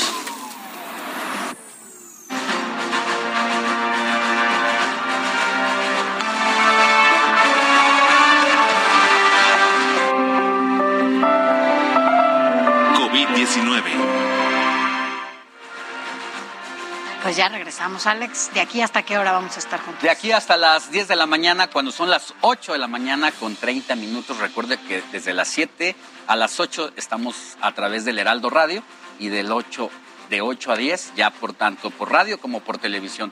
Mire, hay información, por fortuna, dentro de esta situación que estamos viviendo complicada, hay una velita ahí al final del túnel, Sofía. Ay, sí, creo que esto apenas está como un poco componiendo en ese sentido porque la Comisión Federal para la Protección contra Riesgos Sanitarios, la COFEPRIS, bueno, pues ya autorizó para uso de emergencia el tratamiento oral Molnupiravir, este que es destinado para pacientes con COVID-19 leve o moderado. El titular de COFEPRIS, Alejandro Spart Pérez, eh, resaltó que México es uno de los primeros países en autorizar este medicamento, mientras que pues en otros como Canadá, Australia y Suiza aún se encuentra en este proceso de análisis. Así que bueno, pues esto es una buena noticia. Mire, ponga atención porque propusieron la aplicación del refuerzo de la vacuna contra COVID-19 para los maestros. Esto debido a que las condiciones meteorológicas en Estados Unidos complicaron el envío de las dosis. El personal docente iba a ser inmunizado este sábado y hasta el momento no se ha anunciado una nueva fecha. Y bueno, en tanto, la Ciudad de México pretende disminuir los contagios por COVID-19, eh, con lo que reconvirtieron ya el Hospital Infantil Federico Gómez para atender a pacientes con coronavirus. Ahora pues el área de cirugía general se usará únicamente para atender a todos los pacientes con infecciones de vías respiratorias y también que ameriten hospitalización. Además, se realizará una prueba rápida de COVID a todos los pacientes que sean recibidos en urgencia, sin importar, esto sí, si son sospechosos de coronavirus. Esto con la intención de proteger al personal de salud de este hospital pediátrico. Así que bueno, pues se reconvierte este hospital para atender a niños y a niñas y a personas con coronavirus. En tanto y desafortunadamente el coronavirus va evolucionando, cada vez afecta a más personas y lamentablemente también son los niños los que están siendo parte de esta población afectada que a diario reporta la Secretaría de Salud. Es por eso que en el Heraldo Media Group tenemos trabajando a un amplio equipo de reporteros desplegados por toda la Ciudad de México y con nuestros corresponsales en el interior del país. Ahora nuestro compañero Mario Miranda se encuentra afuera del Instituto Nacional de Pediatría para que nos dé todos los detalles de lo que está pasando por allá. Mario, muy buenos días, ¿cómo estás? ¿Qué, tal Sofía y Alejandro? Buenos días. Pues comentarles que este fin de semana la Ciudad de México amaneció con un 8% de ocupación hospitalaria. Comentarles según las últimas cifras brindadas por el gobierno capitalino, actualmente 434 personas hospitalizadas, entre ellas menores de edad. Y es que la variante Omicron no distingue edades a tal grado que en el hospital, como lo comentaron, en el hospital infantil Federico Gómez están, están modificando algunas áreas para poder atender a los menores con COVID-19. Hoy nos encontramos en el Instituto Nacional de Pediatría, ubicado en el número 3700 de la Avenida Insurgentes, el cual el fin de semana, esta, esta semana, perdón, registró grandes filas para la atención de menores. Pero este día, como podemos apreciar, son pocas las personas, los familiares de menores que vienen aquí a este hospital. Vamos a platicar con uno de los familiares de un menor. ¿Qué tal? Buenos días. ¿Cuál es su nombre? Buenos días, mi nombre es Juana Orban. ¿Qué tal, señora Juana? ¿Usted trae a su menor por algún síntoma de COVID? No, eh, tiene otro, otro problema. Bueno, está, padece de eh, hidrocefalia y este, ¿sabe, ¿Usted sabe de algún caso aquí en este hospital? Pues ya llevamos tres días aquí con el bebé y no, no, no sabemos que haya casos. De hecho, se ve la misma población de familiares fuera del hospital y no, hasta ahorita no. No hay ninguna noticia que ¿Están tomando ustedes las medidas de prevención para COVID? ¿Cómo qué medidas? Cubrebocas, gel antibacterial, desinfectante. Claro que sí. ¿Y tiene temor de que su menor se llegue a contagiar de COVID? Pues no, porque son áreas restringidas y el hospital cuenta con mucha seguridad para ello. De hecho, se hablaba de una zona COVID, pero está muy alejada. Ah, no está cercana a todos los demás niños. Entonces, no creo que se dé el caso de que se contagien así nada más, porque sí. Hay mucha seguridad en el hospital. Ok, muchas gracias.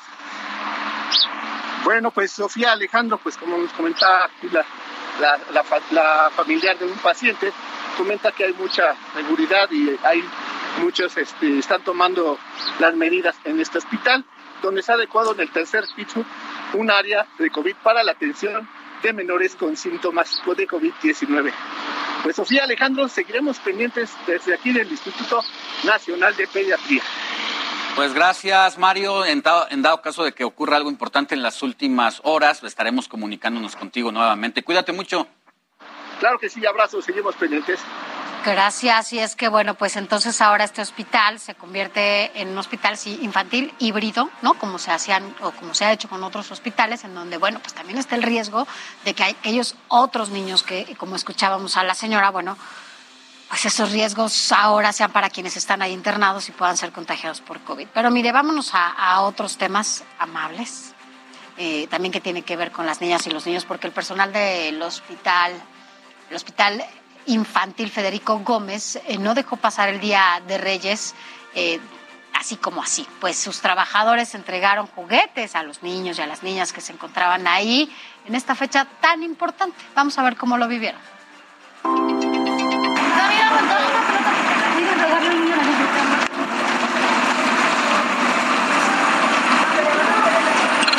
Feliz Día de Reyes.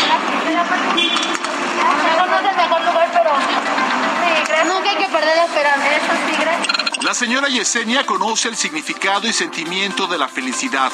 Porque mi hija venció en este septiembre el cáncer. Y esto lo hacemos en honor a ella. Y no es para menos. Pues a mi hija ya me la habían desahuciado. Mi hija tenía un cáncer en etapa 4 con metástasis en el hígado. Ella recibió 52 quimioterapias, 11 radiaciones y 3 cirugías. Ella no tiene su riñón del lado izquierdo. Su hija se curó en el Hospital Infantil Federico Gómez y este día, junto con su familia, regresó un poco del apoyo que recibió, repartiendo más de 300 pelotas. Ningún niño que entraba y salía de este nosocomio infantil se quedó sin juguete o sonrisa, porque decenas de personas se presentaron para ayudar.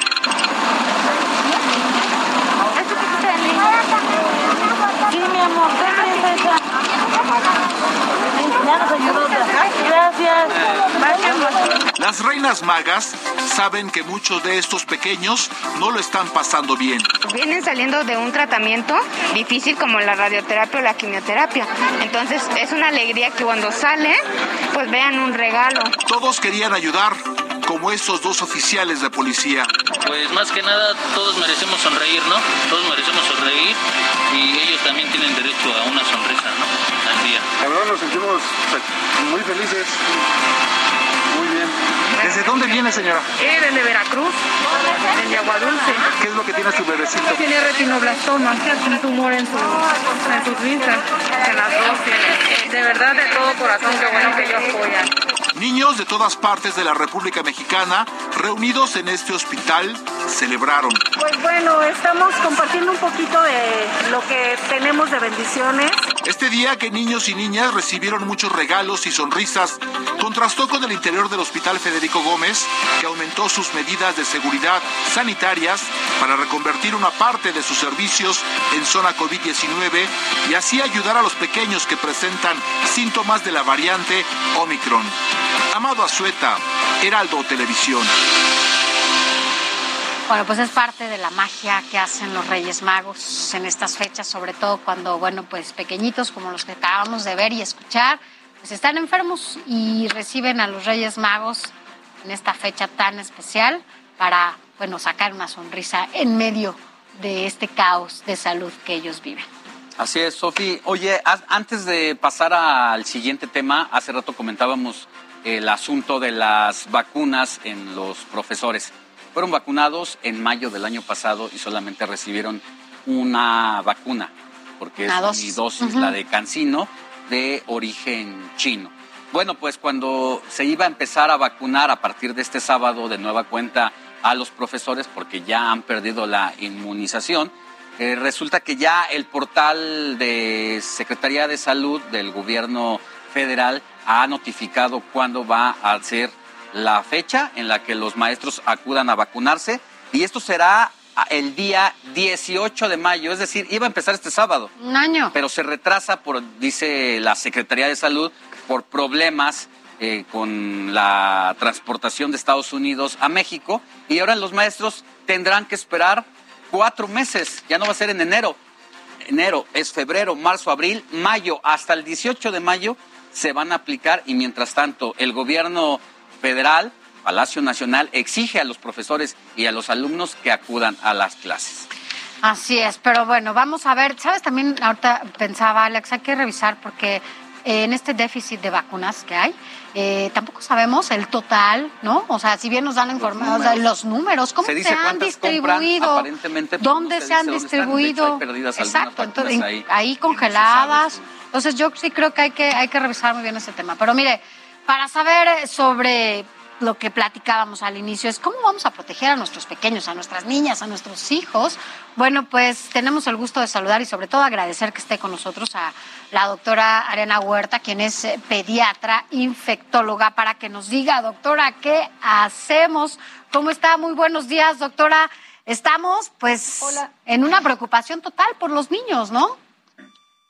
Claro, hola, muchas gracias Sofía, gracias Alejandro. Em, pues eh, es, es muy importante darle voz también a los pequeños porque pues desgraciadamente en, en nuestro país no Se nos está congelando la Tenemos un poco, vamos a volver a hacer enlace con, con, la doctora Ariana Huerta, que ella es pediatra infectóloga. Pero mientras, vamos con esta información.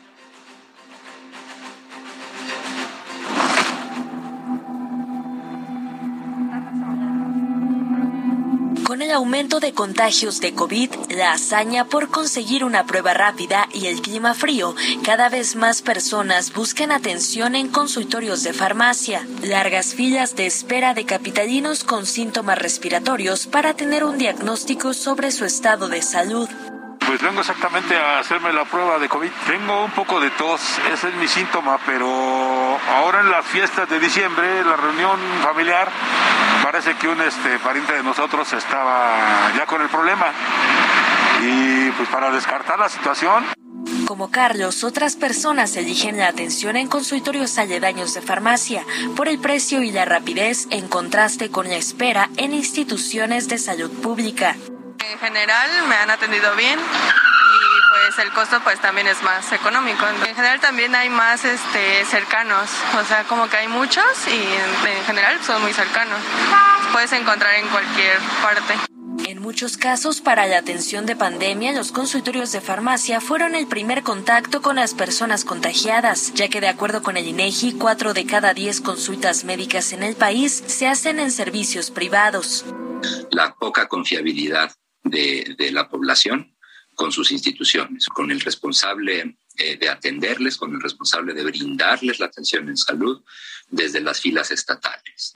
Sin embargo, de acuerdo con la encuesta nacional de salud y nutrición del Instituto Nacional de Salud Pública, la atención en consultorios de farmacia comprometió los diagnósticos oportunos de COVID y propició la prescripción innecesaria de antibióticos.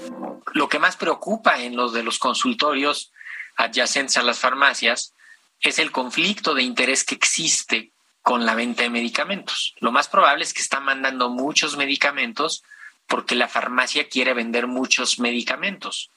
La Ensanud señala que pese a contar con derecho a biencia, 56% de la población prefirió atenderse en consultorios de farmacia.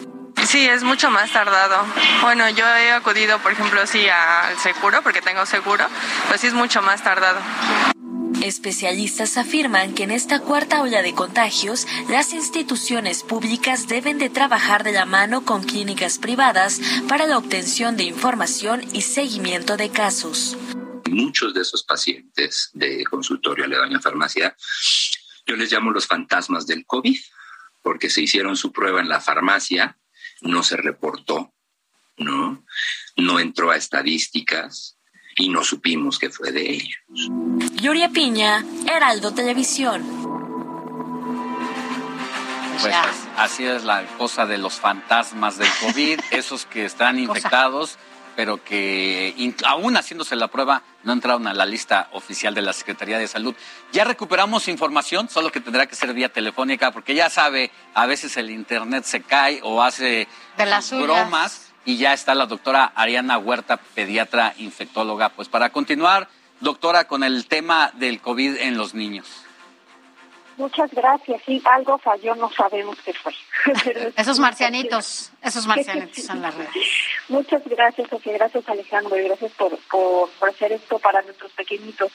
Aunque, bueno, les comentaba que, que nuestros niños, desgraciadamente, eh, pues, no, no están incluidos en el plan de vacunación y ya es eh, algo que, que bueno, el mundo entero está mostrando los datos de que los niños también deben de vacunarse.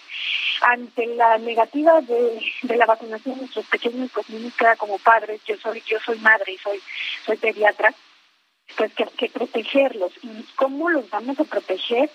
Eh, en este momento el contagio está eh, exponencial, es un tsunami masivo de contagios y bueno, ahora más que nunca hay que no minimizar el de a los niños les da poco, no, porque los niños también pueden requerir hospitalización. Niños previamente sanos que no tienen comorbilidades, que no tienen ninguna enfermedad y también pueden terminar con algún síndrome inflamatorio que requiera o con, algún tipo de, de, terapia intensiva. Entonces, ¿qué podemos hacer? No llevarlos a los eventos. ahorita pasó, todos los niños que estamos viendo consultas pues se contagiaron en Navidad, Año Nuevo. Ahora que ya pasamos todo esto, hay que evitar llevarlos a reuniones sociales. eh, innecesarias, eh, si tienen que acudir a algún lugar por por, por, algo innecesario, eh, tienen que ir con su cubrebocas. Ahora este cubrebocas, entre más capas tenga mejor. Se recomienda que sea de tres capas para arriba. Ya el cubrebocas de tela ni insuficiente ante la capacidad de transmisión de este virus que es antes no vista. Doctora.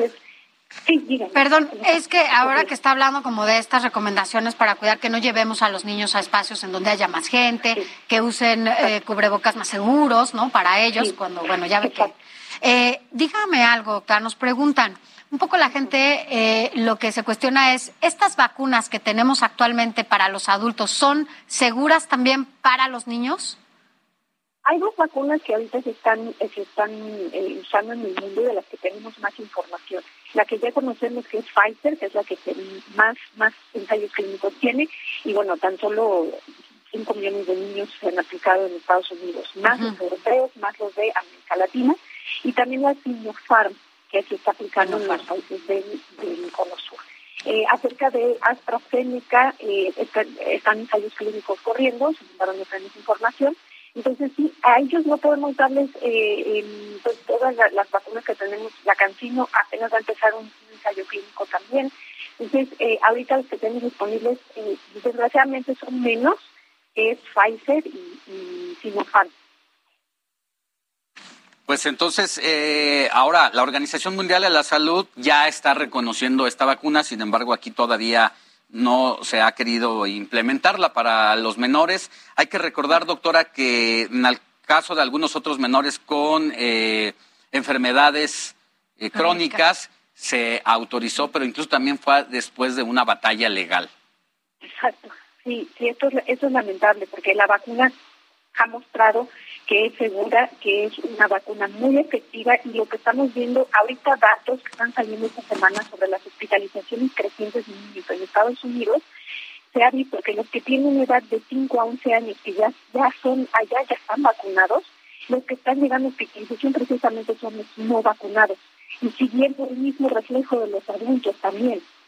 ¿Qué es lo que nos quiere decir? Que las vacunas protegen, que las vacunas sirven. Hasta el momento no ha habido ningún, ningún caso de miocarditis asociada o de algún efecto adverso severo. Entonces, eh, el, el, que la OMS no, lo haya puesto como prioridad sigue siendo por cuestión ética, ya que pues ellos dicen hay que tener vacunas para África y para los, todos los países pobres antes de vacunar a los pequeños. Pero en ningún momento se ha pronunciado en contra porque pudiera ser mala para el organismo o porque pudiera ocasionarle como como como mencionaron, este, entorpecer el sistema inmunológico es, lamentable esa declaración. Claro, doctora, usted como pediatra y también, bueno, he escuchado a varios especialistas como usted que se pronuncian en contra de esta decisión del gobierno de no vacunar a las niñas y los niños. Em, ¿Habrá algún llamado, alguna asociación, algo que pues llame al gobierno federal a que sí contemplen a los pequeños en este en este esquema de vacunación para que bueno por lo pronto en un futuro no tan lejano podamos tenerlo porque además están convocando a un regreso a clases en aulas donde ni profesores ni alumnos tienen esta vacuna necesaria para que estén ahí adentro en un espacio cerrado cerrado, claro, sabemos, y eso ha sido precisamente eh, el, error, que no se ha hecho el énfasis en la ventilación de los espacios, en que se sigue teniendo, uno llega al aeropuerto internacional de México y sigue viendo que no, hay ventilación, amontonamiento de gente, eh, eh, esto es, lamentable. No desconozco si hay algún tipo de movimiento, pero lo, lo que podemos hacer, lo que yo les he, dicho a, mis pacientes y a todos los, los a las personas que tienen niños es si tu escuela no cumple con las medidas necesarias para que tenga un regreso seguro, no regresen, porque va a ser un seguro contagio. Entonces, este, desconozco si hay algún movimiento a través de los maestros, pienso que deberían ser primero vacunados eh, y contemplar a los niños para poder entonces tener un regreso seguro. Pero bueno, eso, eso tiene mucha eh, pues ahí, ahí está. Lamentablemente lo que estamos viviendo también aquí en México, pues es parte de la desigualdad en el, en el reparto de las vacunas en el mundo. Ya tocaba usted esta, este punto de cómo hay países que ni siquiera pues han tenido su población adulta la posibilidad de vacunarse. Aquí nosotros ya estamos en la tercera fase, pero también hay que decirlo, en otros países hay la población adulta que todavía no está recibiendo, doctora, y esto la Organización Mundial de la Salud pues no ha terminado de tomar cartas en el asunto. Sí, exacto, exacto. Tiene toda la razón. Creo que siguen siendo los, las personas adultas y con movilidades las que necesitan tener sus dos dosis y además el refuerzo que, que estamos viendo que hace diferencia. Pues doctora, lo que nos queda es cuidarnos, cuidar a nuestros hijos, a nuestras hijas, eh, darles todo lo que se pueda para robustecer el sistema inmunológico y sobre todo, pues no exponerlos, ¿no? No exponerlos y llevarlos a espacios en donde puedan eh, tener este contacto con muchísima gente, como ya nos lo decía. Y por otro lado, bueno, pues en la medida o en cuanto se abra este esquema para ellos, pues vacunarlos. Gracias, doctora. Gracias por haber hablado con nosotros esta mañana. Que tenga buen día, doctora. Gracias. Ariana. muchas gracias. Gracias. Bueno, pues ya también, miren, nos escriben ya parte de la audiencia tanto del Heraldo Radio como del Heraldo Televisión. Buenos días. Yo sí me cuido porque toda mi familia ya se contagió de COVID. Afortunadamente, parece una pequeña gripe y es Alejandra Perea. Oye, no sé si te ha pasado, Alex, y también para quienes nos escuchan, la verdad es que yo tengo cada vez más gente que conozco. Creo que nunca me había tocado un momento en donde tanta gente está contagiada con este con esta variante de Omicron y eso bueno pues habla de la cantidad de gente que se ha expuesto y no tampoco nos ha cuidado mucho. Mire, también nos escribe Hola Sofía y Alex, soy Ale de la colonia Portales. Es muy importante cuidarnos por la nueva variante de COVID-19. Pido a los capitalinos que usen cubrebocas. Eh, los veo todos los fines de semana. Muchas gracias Ale por vernos y estar aquí con nosotros cada fin de semana. Y es momento de ir a una pausa, pero recuerde enviarnos su WhatsApp al 55 91 63 51 19. Pausa y volvemos con más. Informativo El Heraldo fin de semana con Alejandro Sánchez y Sofía García.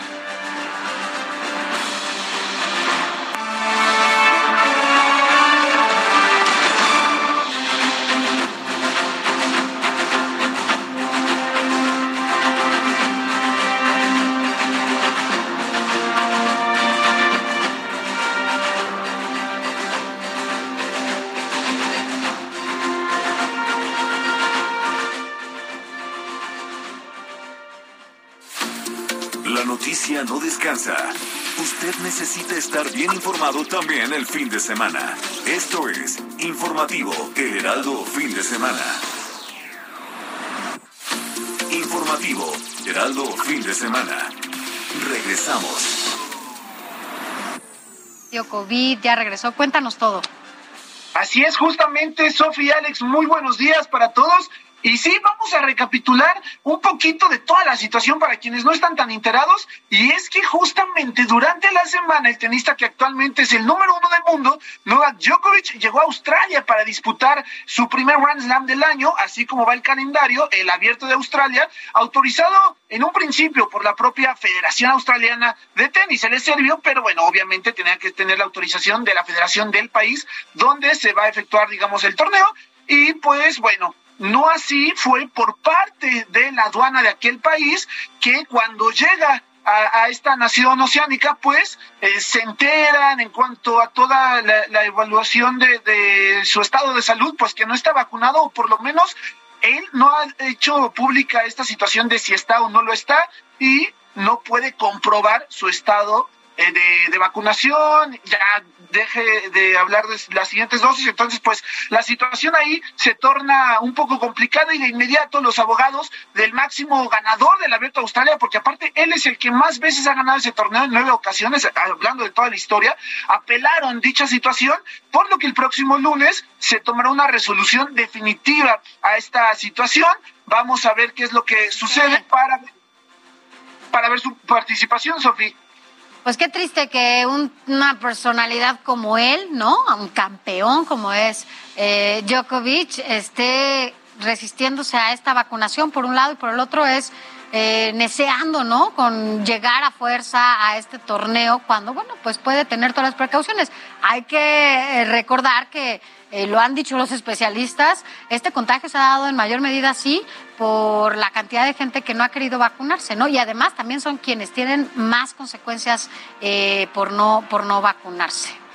Exactamente, y lo peor es que ha ido más allá, ya que incluso ha tomado algunos tintes políticos esta situación, porque hasta el presidente de Serbia, país de donde es originario Novak Djokovic, se metió diciendo que era una casa política en contra de él y mandándole un eh, mensaje directo al primer ministro de Australia. Y la verdad es que las cosas ya se eh, agrandaron bastante y por ahí incluso Roger Federer, que no es otro de las grandes y máximas figuras, no solamente del tenis actual, sino histórico por los números también que tiene, aseguró que el participar en el Abierto de Australia es tan fácil como vacunarse. Si estás vacunado, participas. No hay mayor complicación, entonces se ha hecho se ha hecho una cosa muy grande, Sofía y Alex. Sí, pero también eh, pone este caso el dedo en la llaga de lo que ha sido ya la politización de la vacunación, pero por el otro lado también las reglas que cada nación decide imponer para, saber si deja o no pasar a personas que no hayan sido vacunadas. Y otra cosa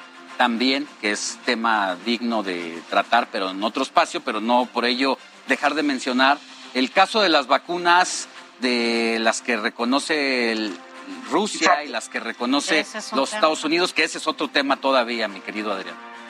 Sí, justamente, y es que en un inicio ya había algunos tenistas que habían sido rechazados de tajo de no poder llegar a, a Australia por no estar vacunados o por tener, en este caso, la vacuna rusa, que, eh, pues bueno, el gobierno australiano no reconoce. Entonces, ahí fue cuando realmente todo empezó a escalar en redes sociales porque decían, ¿por qué muchos tenistas, incluso por ahí hay una promesa hindú que fue rechazada pero en ese caso porque tiene 17 años y en la India pues no se vacunan a menores de edad, entonces bien lo mencionas Alex de que cada país tiene su reglamento y por qué todos no y Djokovic sí, entonces también la presión al final para el rechazo llegó también de, de la gente y de Twitter y de Instagram. Fue general Exacto. y está bien, está bien, pues finalmente son medidas para todas y todos, así te llames Djokovic o te llames como te llames, es importante pues, cumplir con las reglas que se establecen en cada una de las naciones. Pero bueno, cuéntanos qué más hay de deportes.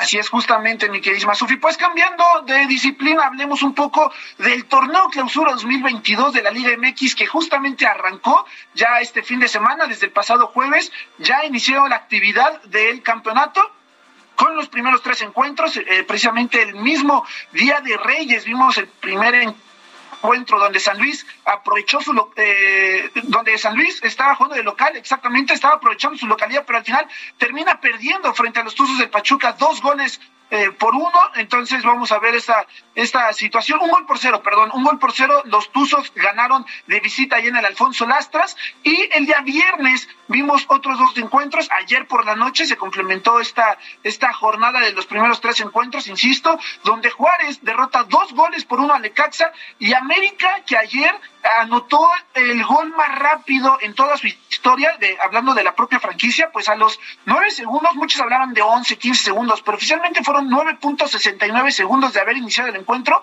metió gol, o sea, arrancó y gol, así. Y posteriormente, ya en el inicio de la segunda mitad, exactamente Puebla lo empata, entonces quedaron uno a uno. Eh, la verdad es que ha sido un poco movido este, este arranque. Eh, ahí hay una situación compleja porque Tigres y Santos tenían eh, pactado jugar el día de hoy y no va a ser hasta el próximo miércoles y esto debido justo otra vez a los casos de COVID, porque Tigres tiene 12 jugadores positivos de COVID en este momento. ¿12? Tengo que reprogramar 12 jugadores. ¿Cuántos Fíjate, salen a pues, la cancha? eh, 11. salen a la cancha. Bueno. 23 eh, jugadores. Exacto. La total, mitad. Con todas las que están allí en la banca, tres porteros. Y yo no sé, Adrián, no recuerdo otro caso en Lo que va de la va de la pandemia con los 12 casos, quizá 9 o 10, pero no recuerdo 12, 12. casos. Aquí en México sí es complicado. Recuerdo el caso cuando eh, recién iniciaba de Santos, por ahí también tuvo una cantidad similar. Me parece un poquito menos. Sí, exactamente. Fueron ahí entre 8 u 11, más o menos. En cuanto a lo de, porque incluso en un inicio todavía las instituciones les daba un poco como de miedo, la verdad, hacer público el caso total de, de, pues de contagiados, ¿no? Ahorita igual ya se, se maneja, perdón, con más mm, tranquilidad o más bien con más normalidad, ¿no? Bien dicho. Pues Cuéntanos por qué, fue tendencia ayer Azcárraga en las redes sociales. ¿Qué pasó con tu América?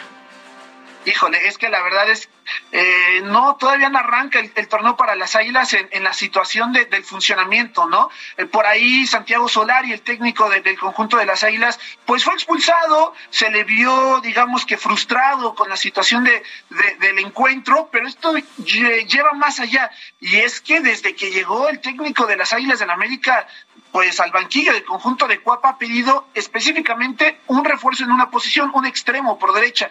Y en los torneos que lleva, ya lleva más de un año, no ha llegado el extremo. O sea, nada más ha pedido un refuerzo en esa posición y no llega, y los refuerzos se le caen al, al, a Santiago Baños, quien es el director deportivo de la institución, y nada de nada. Entonces, la verdad es que también fue frustración y normalmente siempre que juegan los equipos, pues en redes sociales, cuando no les va bien, se, se, se ve la frustración de la afición que pues se ve también reflejada en la cancha y se vuelve esto un círculo vicioso que nomás no avanza. Así con tu América, Mi querido Adrián, pues volvemos contigo más adelante. Que tengas buen día mientras tanto. Claro que sí, hay mucha información importante. Muy buenos días para todos. Gracias, Adrián. Buen día. Más tarde volvemos a hablar contigo. Pero mientras. Bueno, y ahora, después de escuchar a Adrián Caloca y los deportes, es momento de desinformarnos con Abraham Arreola. Adelante, Abraham. El imperio del tío Disney ha sufrido una pérdida importante. Una de sus más amadas propiedades ha caído en las manos del dominio público. Winnie the Pooh. El osito amarillo se le ha escapado a Disney por la expiración de la patente que tenían. Esto significa que cualquiera, sí, tú, yo, puede interpretar y reutilizar al personaje y sus amigos como quisiera. Eso sí, estamos hablando del personaje, no del diseño. Por si quieres ponerlo en tu mochila, pues ten cuidado porque ese diseño sí es de Disney. Pero si quieres volver a dibujar al Winnie the Pooh, pues adelante. Algo raro anda pasando en Estados Unidos. Pretende que ladrones y traficantes declaren sus impuestos. ¿En serio? Cualquier persona que robe un coche o una casa tendrá que declarar como si fuera suya. Por supuesto que las redes no tardaron en hacer memes de este decreto y andan explotando con todo tipo de comentarios sarcásticos. Lo que sí es cierto es que incluso los más grandes mafiosos del mundo en la historia le han tenido miedo Hacienda. Pero no está tan raro como en Argentina, donde una jueza la cacharon besándose con un preso condenado de por vida. ¡Ay, condina! El video, pues obviamente se hizo viral. Pero a ver, ¿cómo está el asunto del condenado? Resulta que el año pasado, a finales al momento del veredicto contra el acusado, la jueza votó en contra de que le dieran prisión de por vida y solicitó una pena menor menor pero pues se la pelaron. Es por eso que el tribunal pues ya encontró algo sospechoso entre esta parejita, por lo que ordenó iniciar una investigación en su contra por conductas inadecuadas, además de que quién sabe qué más cosas podrían encontrar. Stephanie Mato, una renombrada influencer estadounidense, fue hospitalizada. Mm, bueno, pues sí, qué chido, ¿no? La causa es lo interesante. Fíjate que este influencer ganaba más de un millón de pesos anuales por vender frascos llenos de sus flatulencias. Y así como suena. Pero pues como eso le estaba generando bastante ingreso, tuvo que cambiar su dieta pues para generar este, eh, ¿cómo lo decimos? Pues más gases, ¿no? Más materia prima.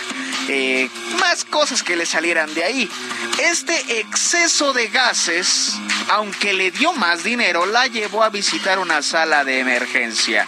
Por fortuna, la influencer se encuentra bien de sus tripas y próximamente dice que creará NFTs de sus frascos. Eso le pasa por andarse exprimiendo el intestino.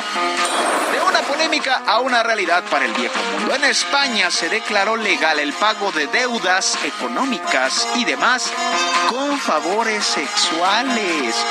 Todo nació a partir de un caso en el cual un hombre prefirió subsanar una deuda a través de un intercambio carnal. Así que el tribunal español discutió la legalidad del asunto y pues dijo, órale va, es totalmente legal. Sin embargo, no toda la población está de acuerdo. Bueno, eso dicen, porque cuando incrementen las deudas en esta crisis económica, ya veremos cuántas de esas se comienzan a saldar inmediatamente. Amigos, esto fue el desresumen informativo. Yo soy Abraham Arreola. ¿Quién me debe? ¿Quién me debe? Qué manera tan particular, ¿no? Pues ahí está el des resumen de Abraham Arreola.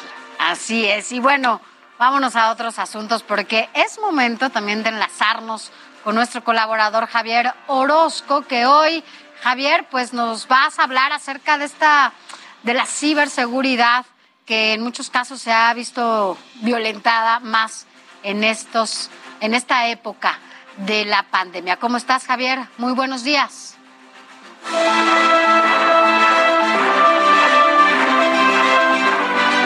Antena. Muy buenos días, Sofía, Alejandro y a la audiencia. Efectivamente, como lo hemos venido viendo hoy con el tema de la pandemia, es muy importante hablar del tema de la ciberseguridad. Cuando debido a la importancia que tiene hoy en día la transferencia de información y de datos a través de los medios de comunicación electrónicos que nos da la oportunidad, como es la telefonía móvil o como puede ser la computación, también desde el año de 2020 a la actualidad, debido precisamente a la pandemia, nos ha llevado precisamente a tener este tipo de comunicaciones, a tener un trabajo desde casa o lo que se ha denominado como el home office. Esta situación ha mostrado la migración de trabajo a distancia que ha motivado a muchas eh, empresas a experimentar beneficios significativos, incluidos una mayor eficiencia y rentabilidad. Aunque debido a este cambio de trabajo, del trabajo de, digamos, de oficina al trabajo remoto, ha mostrado también algunos aspectos vulnerables, como es la vulnerabilidad en algunos aspectos de las tecnologías de la información. Esto se debe principalmente a los ataques cibernéticos y también a las infestaciones en las redes de informática.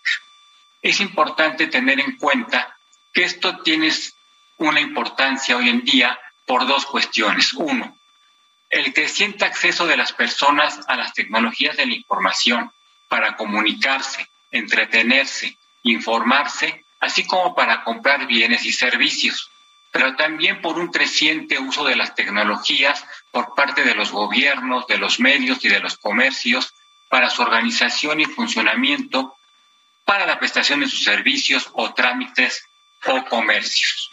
Es importante fortalecer esta situación, para lo cual se ha prestado mundialmente en cuatro aspectos. Uno, establecer políticas públicas a través de una estrategia o regulación, tomando en cuenta que es muy importante que las tecnologías avanzan muy rápidamente. Segundo, fomentar una cultura en la educación de la gente por la ciberseguridad. También ir formando profesionales en la materia para poder proteger sectores clave y la infraestructura esencial, aspectos como las finanzas, el gobierno, la energía, las cuestiones electorales, la salud, la educación, por mencionar tan solo algunos temas. México debe de adoptar ya hoy en día una posición definida dentro de la geopolítica de la ciberseguridad. Básicamente, esto se debe a que como somos parte del tratado con Estados Unidos y Canadá, existe un apartado en el cual nos comprometemos a garantizar precisamente a que ocurran los menores incidentes cibernéticos, para lo cual debe de haber medidas de colaboración entre los países y proteger a los consumidores y a los usuarios de estas tecnologías de la información para garantizar precisamente la privacidad de nuestros datos personales, que en muchas ocasiones somos muy vulnerables. Es por eso que México debe de mejorar la respuesta en esta materia a través de una estrategia de políticas públicas que nos ayuden a fomentar la ciberseguridad y que todos los ciudadanos nos enseñen, nos comenten a través de qué medidas debemos de comentar y de fomentar esta situación. Por su atención, muchas gracias. Gracias, gracias Javier. Y bueno, por lo pronto en esta eh, nueva parte, en esta cuarta ola, seguramente nos estaremos viendo a distancia y esto es una para cuidarnos todas y todos. Por lo pronto te mandamos un abrazo. Muchas gracias, que esté muy bien. Gracias Javier. Así nuestro colaborador de este fin de semana. COVID-19. Pues Francia detectó una nueva variante de COVID-19, así como lo oye, una nueva. Los primeros casos se detectaron en República del Congo en septiembre del año pasado, pero un aumento en los casos alertó a la región de Provenza. A diferencia del Omicron, la IU tiene 46 mutaciones y de acuerdo a los primeros estudios, se transmitiría más rápido que otras variantes. Es decir, apenas estamos aquí conociendo Omicron, estamos en la cuarta ola, Europa está en su quinta ola y una nueva variante, incluso más allá de Omicron, Sofi. Así es, eh, vamos en paralelo, ¿no? Con diferentes pistas, pero justo para hablar sobre esta nueva variante que se encontró allá en Francia, bueno, pues tenemos el gusto de saludar al doctor Jorge Baruch. Doctor, jefe de la Clínica del Viajero de la UNAM, porque vaya, vaya que tú conoces mucho de estos temas y además estás en uno de los puntos neurálgicos, ¿no? De la propagación de estas nuevas variantes. ¿Cómo estás, doctor? Muy buenos días. ¿Qué tal? Buenos días. Yo muy bien, muchas gracias por la invitación. Saludos al auditorio. Gracias. Doctor, ¿qué estás viendo precisamente decirle a la audiencia que no está familiarizada con esta clínica, pero que ha cobrado relevancia en los últimos meses? Hace base ahí en el aeropuerto y está estudiando todo lo que pasa en el mundo. Por eso qué oportuno tenerte aquí cuando estamos viviendo esto en Francia y ya nos azota también en México la cuarta ola. Bueno, eh, sin lugar a dudas ha sido un año eh, pues bastante vertiginoso en este sentido de, las variantes, pero también de las restricciones sanitarias, relaciones con los viajes internacionales. En las últimas eh, seis a siete semanas ya se han acumulado más de 230 restricciones de viaje. Eh, tan solo en los últimos siete días se acumularon alrededor de 95 restricciones de viaje en todo el mundo. Omicron está en una proporción del 47% de las secuencias genéticas de, que se realizan en todo el mundo. Eh, Europa y y Asia están liderando, Europa y África, perdón, están liderando eh, la lista de regiones del mundo con una mayor cantidad de eh, pues secuencias de Omicron, África con un 80%, Europa con un 60% y el resto de las regiones, incluyendo Norteamérica, América del Sur y Asia, tienen un 43 a 44% respectivamente de esta variante Omicron. Entonces, ya vimos el semáforo. Pero porque el 43% de la región es porque está en inicio, ¿no? Puede, puede dispararse. Exactamente, podemos llegar a lo que está sucediendo en África, en donde pues Omicron ya abarca el 80% de, los, de las secuencias genéticas que se desarrollan de todas las muestras que se toman de PCR. Entonces, ya, de hecho, ya hemos visto el impacto de una alta tasa de contagios en México, ya el semáforo epidemiológico cambió, eh, pues radicalmente, ya no es el mismo semáforo que teníamos hace un mes, en donde estaba todo verde, ya tenemos la región del norte, que es como empezó esta cuarta ola con una gran intensidad de contagios y la región del sureste, la, la península de Yucatán también, con una gran cantidad de contagios. Doctor, eh, justo al inicio de este informativo le preguntábamos a la gente que cuáles sus dudas también, ¿no? Porque yo no sé cómo lo veas tú, que eres el especialista, si este será, esta será la variante que ponga eh, de cabeza ahora sí, en total, más de lo que ya lo ha hecho las otras variantes, ahora sí al mundo y que el contagio sea brutal por un lado, saber ah, si esta variante, como se contagia más rápido, los síntomas se dan hasta los cinco días o son antes, no se tienen que esperar los cinco días. ¿Y cuánto tiempo dura este bicho eh, con la variante Omicron en el cuerpo de quienes se contagian? Bueno, esta es una pregunta muy interesante. Eh, recordemos que todos los datos clínicos que estemos dando en estos momentos son preliminares. Realmente tenemos que dejar pasar más tiempo para poder obtener datos más precisos.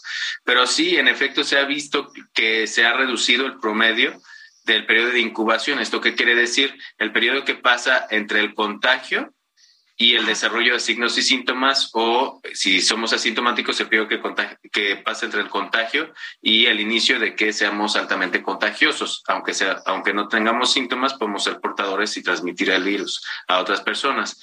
Con Delta normalmente promediaba entre 5, 4 y 5 días. Con Omicron, el promedio es de tres días eh, y eh, incluso las personas llegan a requerir hospitalización en un menor tiempo. Eh, parece ser que cuatro días después de haber iniciado con signos y síntomas es que se están hospitalizando y están presentando complicaciones y esto tardaba alrededor de siete a ocho días en el caso de Delta. Ahora, ¿qué signos y síntomas son característicos? Parece que hay un patrón de baja severidad en el caso de Omicron y que afecta eh, con una mayor frecuencia las vías respiratorias superiores. Esto quiere decir por arriba de la tráquea, lo que es eh, la garganta, la nariz, eh, los oídos, la nasofaringe, como la conocemos en, el, pues en la jerga médica. Ahora, ¿qué signos y síntomas son los más frecuentes relacionados con Omicron y que se han detectado ya en una corte muy importante del Reino Unido que se llama SOE? Eh, bueno, en, este, en esta corte los cinco signos más importantes asociados con Omicron son escurrimiento nasal, dolor de cabeza, fatiga, eh, estornudos y tos seca o garganta eh, seca. Entonces, estos son los cinco síntomas más frecuentes con Omicron. Obviamente, esto no quiere decir que los, los afectados con esta variante no se vayan a complicar. Ojo, aquí tiene mucho que ver la vacunación. Recordemos que los esquemas completos de vacunación disminuyen la mortalidad y la probabilidad de complicarse y hospitalizarse por COVID-19. Y eh, pues obviamente México tiene una gran proporción de personas mexicanas vacunadas viviendo aquí en nuestro país y pues también tiene mucho que ver con los antecedentes de si tuvimos alguna infección previa que pueda reducir nuestro riesgo de complicar. Bien, doctor, pues vamos a estar pendientes de lo que pase esta semana, que será clave para lo que están analizando ustedes y para pues el destino que vaya a tomar esta, esta variante. Que tengas buen día y te buscamos. Muchas gracias a, ustedes. Muchas gracias a ustedes y saludos al auditorio. Bonito día y feliz año. Gracias, feliz año también para ti, doctor Baruch. Bueno, nosotros vamos a una pausa y vamos a volver con mucha más información. Le vamos a decir quiénes son los deportistas más millonarios. De eso y más al volver de esto. Adivina quién será.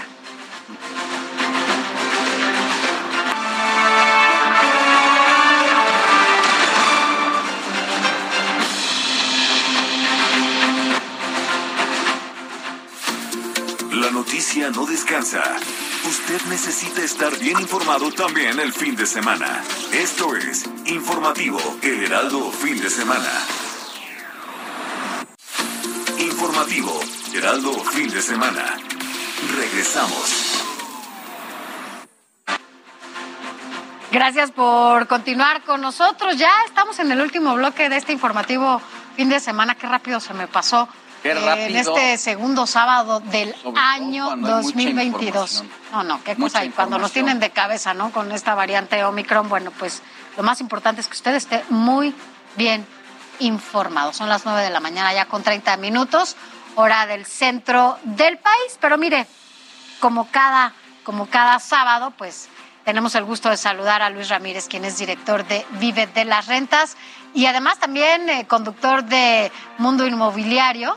Aquí en el Heraldo Radio lo puede escuchar. Así que bueno, pues cuéntanos, Luis, los beneficios de los bienes raíces para este arranque de año. ¿Cómo estás? Y ahora dinos en qué rincón de este paraíso, paraíso eh, te encuentras. Por favor, justamente aquí en la, zona de Morelos, en Cuernavaca, en el, en el centro de México. Buenos días, Sofía, Alex. Y bueno, pues yo eh, coincido totalmente contigo. La coyuntura este 2022, eh, pues trae como consecuencia, sobre todo este inicio de año, ¿no? Lo decíamos la semana pasada, es el pretexto ideal para quien no ha formado patrimonio. Déjame, decirles que este 2022 traerá muchos beneficios para el sector inmobiliario, pero eh, traerá una reactivación sin duda. todos los que han estado postergados en 2021, 2022, los desarrolladores que no han construido lo van a hacer este 2022. Y esto quiere decir que, bueno, pues eh, sin duda habrá nuevos edificios, pero ¿a qué precio? Habrá sin duda aumento de precios y creo que es el momento para que las personas puedan entender que es el momento de invertir. Sin duda va habrá incrementos también a el número o al porcentaje que cobran los bancos de interés, porque ya ha habido un alza en las tasas de interés. En ese orden de ideas, Sofía, Alex, me parece importante que eh, los televidentes y radioescuchas eh, puedan hacer ese esfuerzo por formar patrimonio también había quien tenía planes de hacerlo en 2020, en 2021. No lo hicieron por, eh, evidentemente, la pandemia, porque no sabían si iba, y digo, hoy seguimos desafortunadamente, pero eh, me parece que ya es momento de tomar esa decisión porque sin duda será mucho más caro. Es el pretexto ideal en el inicio de año. Es el pretexto ideal porque sin duda es el momento en el que nos planteamos metas. Y yo les quiero aconsejar que lo hagan de manera temprana, que lo hagan durante el primer trimestre, porque los siguientes trimestres sin duda tendrán sí oportunidades, pero también habrá incremento en los precios, incremento en la inflación y por supuesto propiedades más caras y luego incremento en las tasas de interés. Yo quiero que las personas puedan comprender que también los inmuebles son un vehículo extraordinario para vivir de ellos, para vivir de las rentas, que los visualicemos como un negocio. Tenemos una oferta académica justamente en mi empresa, en de las rentas.com. Tenemos una oferta académica en la que les enseñamos de manera gratuita, eh, claro, también tenemos algunos eh, diplomados, por ejemplo, algunos entrenamientos que duran dos días, en los que les mostramos a las personas cómo hacer dinero con bienes raíces, cómo hacer negocios con inmuebles. Como sabes, en vivelasrentas.com lo que tenemos son inmuebles dedicados, construimos inmuebles dedicados a la renta que generan altas rentabilidades. Hoy, por ejemplo, que muchas personas se fueron de viaje, que se acabaron el aguinaldo, pusieran este segundo ingreso o viven de las rentas, pero cada mes vuelves a recibir las rentas, vuelves a recibir este cash flow. Esa es la maravilla de entender que esta estrategia de vivir de las rentas, claro, no de rentas tradicionales, porque la media en todo México y Latinoamérica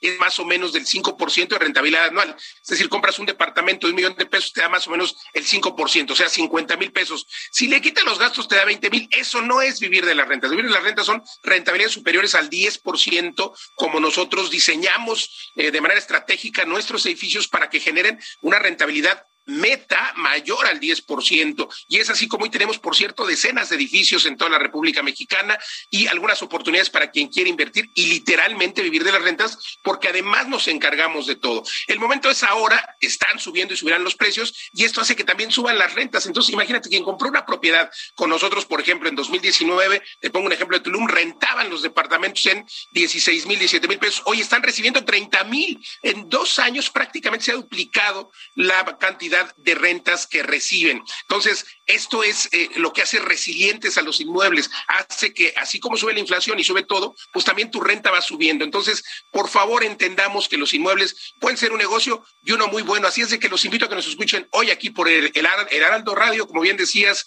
Sofi, 4 de la tarde y los jueves 10 de la noche, todas las semanas con información a través de esta frecuencia en mi programa Mundo Inmobiliario y me encuentran en todos lados como Luis Ramírez Mundo Inmobiliario, Facebook, Twitter, Instagram, mándeme un mensaje y le mando un libro sin costo que se llama ¿Dónde y cómo invertir en, eh, durante y después de la pandemia?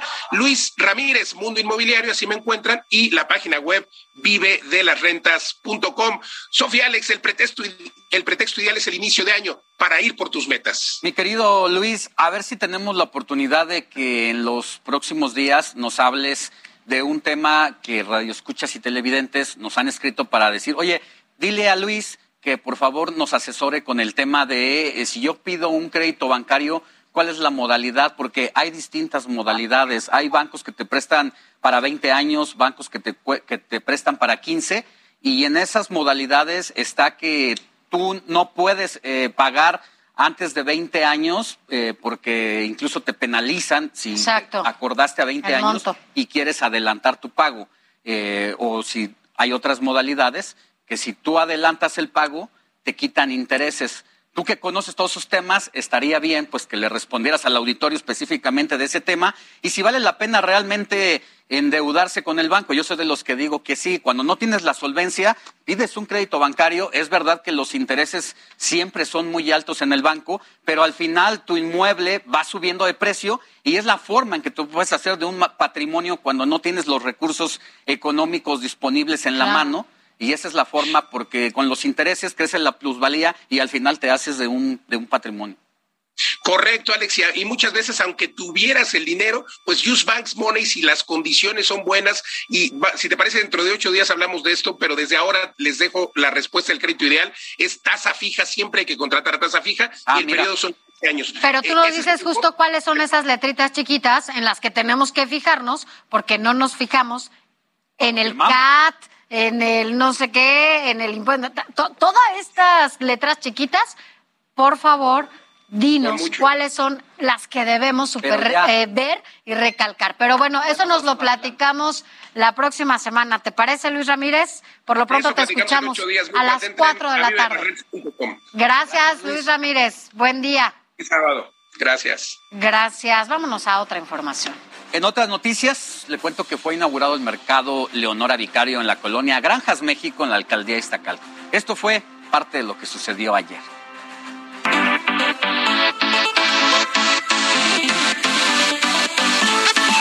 Inauguramos el segundo mercado público en Iztacalco durante la administración del alcalde Armando Quintero. Después de meses de arduo trabajo de construcción y remodelación, concluimos en su totalidad este nuevo espacio público con fines comerciales y de desarrollo para las y los habitantes de nuestra demarcación y la Ciudad de México.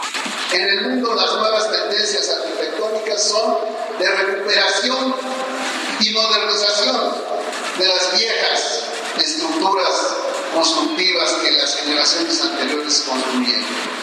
Y hoy hemos logrado también ese propósito construir un mercado.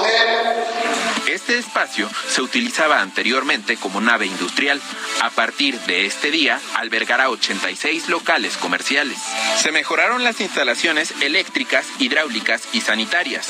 Instalamos iluminación, cortinas, sistemas de extracción de aire, elevador, zona para 40 comensales. Podrás visitarlo en la calle Añil 151 en la colonia Granjas México. Está ubicado a unos pasos de la clínica Troncoso Seguro Social y la Plaza Viaducto 515.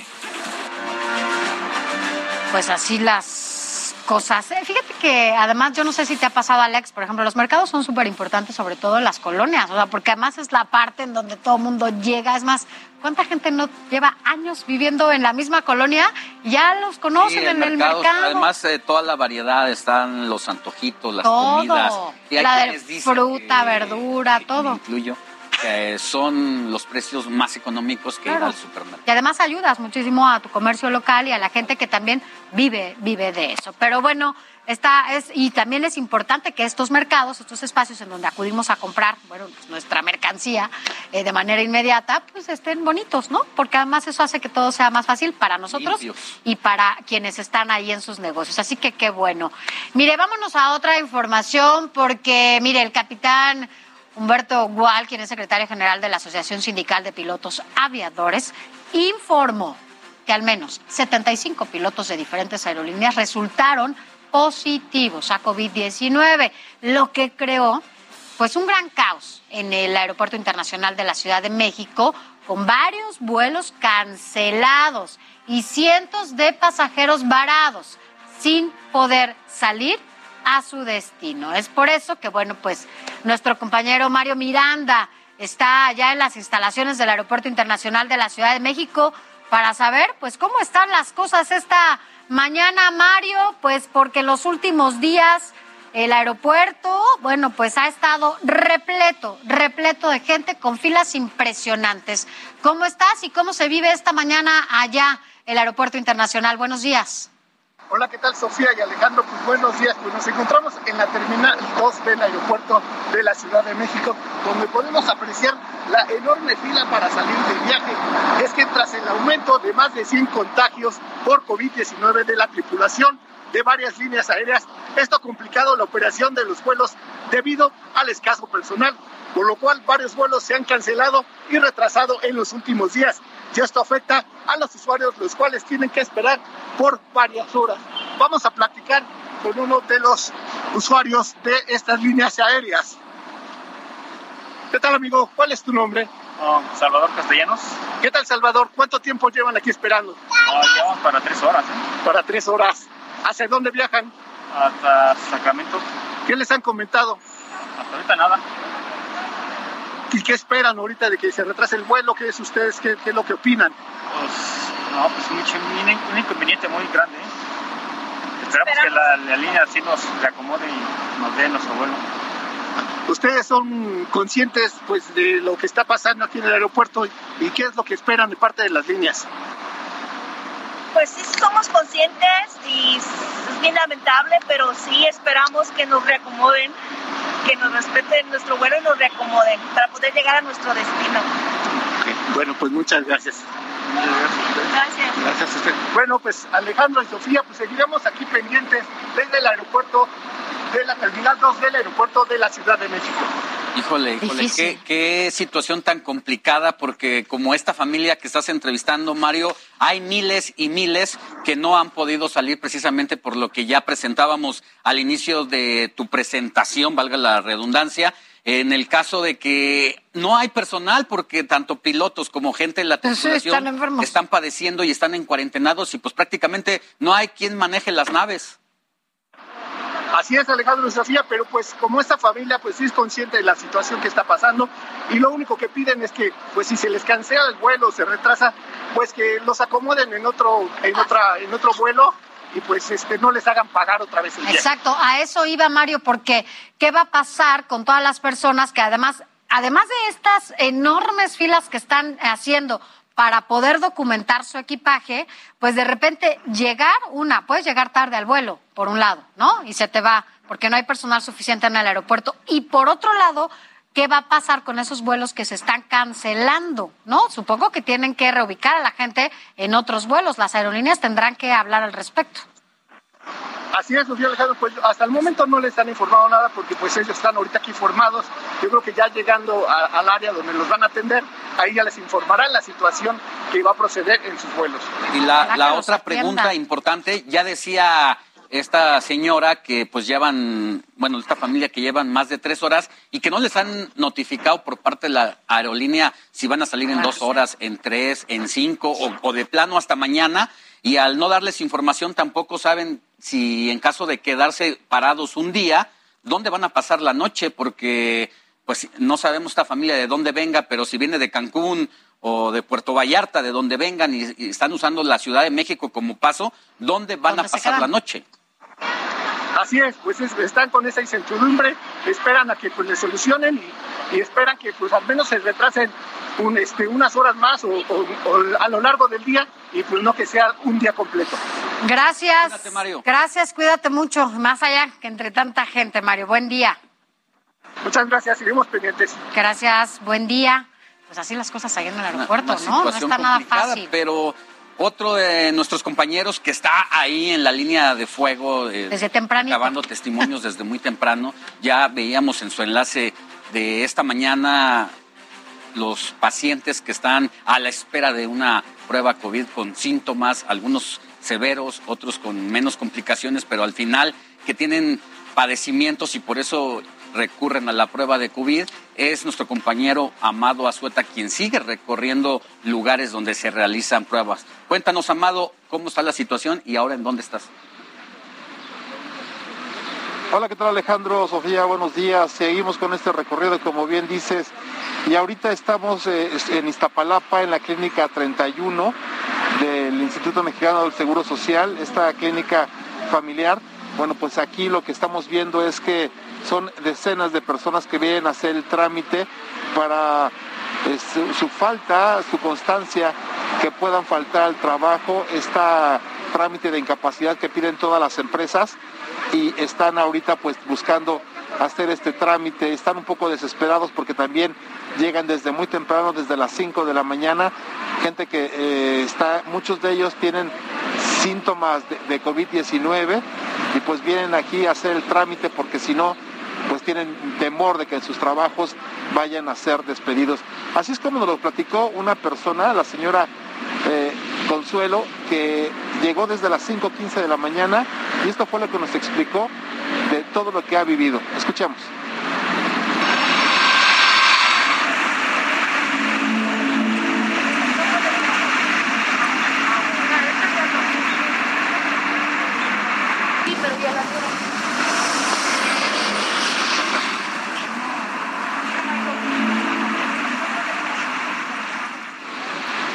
Quienes nos escuchan en radio, estas inmensas, largas filas que se hacen afuera de esta clínica donde está nuestro compañero Amado Azueta, que es la clínica 31 allá en Iztapalapa, y en donde, bueno, pues la gente acude a estos lugares a partir de las 5 de la mañana, como decía Amado, para poder tener la posibilidad de que les hagan la prueba por, eh, para saber si tienen COVID-19. Son, no tiene idea, o sea, eh, son filas infinitas en donde, bueno, ni siquiera podemos Yo no sé dónde contar eh, cuánta gente está formada. si en el aeropuerto o en estas clínicas Pues- del Seguro Social. Y aquí vale la pena hacer un llamado a los patrones, al sector obrero patronal, por una razón. Porque parte de los testimonios que está mostrando Amado es de gente con síntomas que ha ido porque en su trabajo Les le piden están la prueba. pidiendo eh, la prueba. Pero una cosa que hay que, hacer- que hay que destacar aquí, que la Secretaría de Salud prácticamente reconoce que no tienen la capacidad de sacarle la prueba A a, cada uno de ellos. Así que las personas van, se exponen, exponen a la demás gente y van a volver a sus casas sin la dichosa prueba que les piden como requisito en el trabajo. Un llamado para el sector obrero patronal, porque todos tenemos que organizarnos y poner de nuestra parte algo. Vamos a escuchar lo que, lo que le dijeron justo a nuestro compañero Amado Sueta.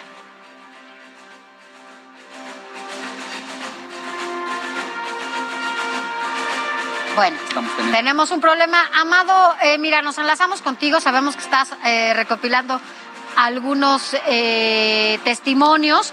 Ahora es importante decir, mira, a las 5 de la mañana empieza la gente a formarse para hacerse esta prueba para que tengan esta posibilidad de hacérsela, Amado.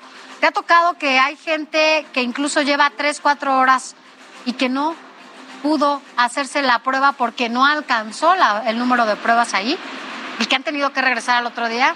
Así es, así, así es, eh, así como eh, vieron ahorita estas filas, cada una de estas personas, y lo que les iba a comentar la señora Consuelo, es de que cada una de estas personas han venido desde un día antes, han buscado que les hagan la prueba, no se las pueden hacer por falta de fichas.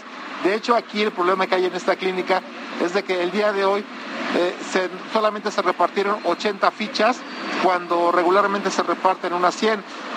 Entonces, lo que dice eh, esta señora es que ella ha tenido que estar lidiando con eso y tiene que cuidar a sus hijos y aparte su hijo está contagiado también. Y bueno, están viviendo todas estas personas y es como bien comentaba Alejandro, uno de los problemas que tiene es de la Secretaría del Trabajo tendría que poner visto en todo esto en todos los lugares.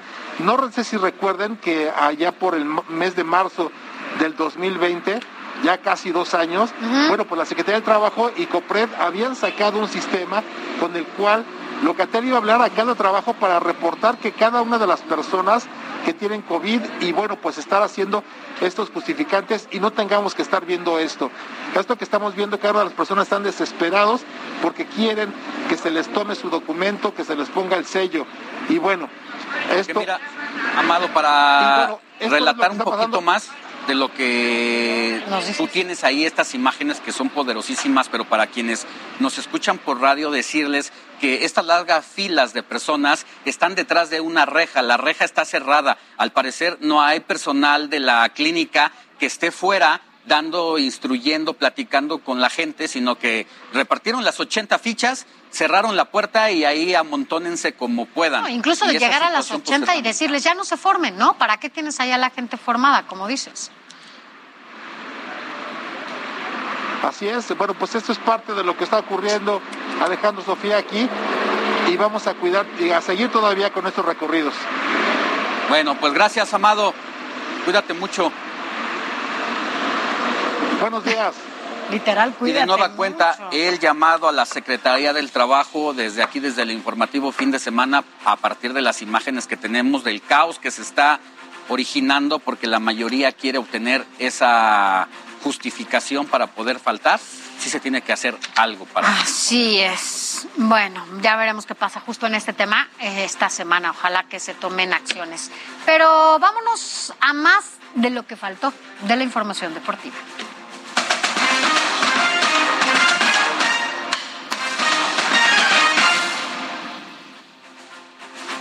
Hablemos sobre una de las situaciones más polémicas que sucedieron durante las últimas horas, por supuesto, en el mundo deportivo, y es lo que aconteció con Julio César Chávez Jr. a través de sus redes sociales, y es que el polémico boxeador el hijo de la leyenda, por supuesto, confirmó que ha dado positivo de COVID dentro de toda esta ola nueva de, contagios, pues el hijo de la leyenda, insisto, ha sido también uno de los que ha dado positivo, lo que ha generado muchas reacciones, ya que asegura que tiene todos los síntomas, pero dentro de los videos que publicó en sus redes sociales, como acabamos de mencionar, pues no se le ve tomar ninguna de las medidas para el caso de, de, alguien que está contagiado y que no trae cubrebocas pues estornuda también, aparte de que no trae cubrebocas, insisto, estornuda, hay mucha gente alrededor de él, pues, al momento de estornudar, pues tampoco se tapa la boca. Es por eso que vamos a ver las imágenes a continuación para que nos acompañe en televisión. Tengo una nueva, pero nueva, nueva, nueva, nueva, que en verdad es algo nuevo. Me dio COVID. Salí, salí positivo en COVID.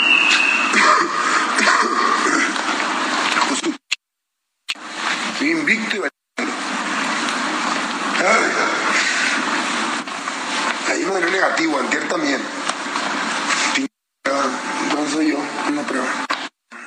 No, el problema mío es que tengo todos los síntomas. Todos. Pero me da Con razón andaba raro, pues, enterrado. Mira, por ejemplo, si yo tengo COVID, tengo COVID. Eh, eh, ella no, me ha hablado con mis hijos, no me contesta a mis hijos. Mi, mi, mi niña, por ejemplo, eh, ella le dice que no conteste la tablet.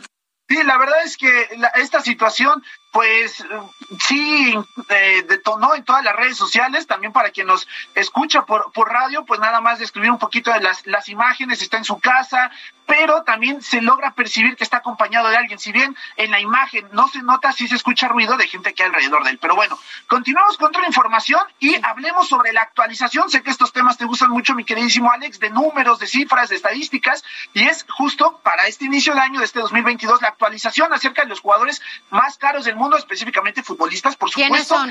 Y, en el número uno, Sofi, está Kylian Mbappé, este francés del Paris Saint Germain, que cuesta 160 millones de euros, nada más, y que en verano termina su contrato. Ya se habla de que tiene pues eh, un acuerdo de palabra con el Real Madrid. En segundo lugar está el noruego Erling Haaland del Borussia Dortmund de Alemania, que también se espera que próximamente la Bundesliga y que pase a Alemania. Los dos grandes nuevos, ¿no? Kylian Mbappé y Erling Haaland. Por ahí aparece el Chucky Lozano en el puesto 131 como el mexicano más caro, mientras que Lionel Messi hasta el 63 y el Chucky, y perdón, Cristiano Ronaldo en el 183. Gracias, querido Adriancito.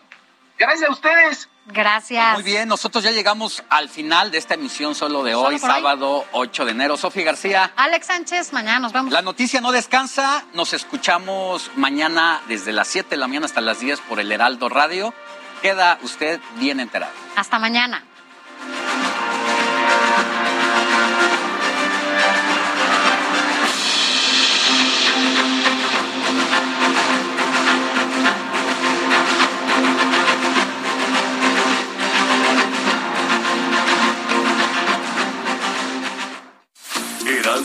Group presentó Informativo El Heraldo Fin de Semana.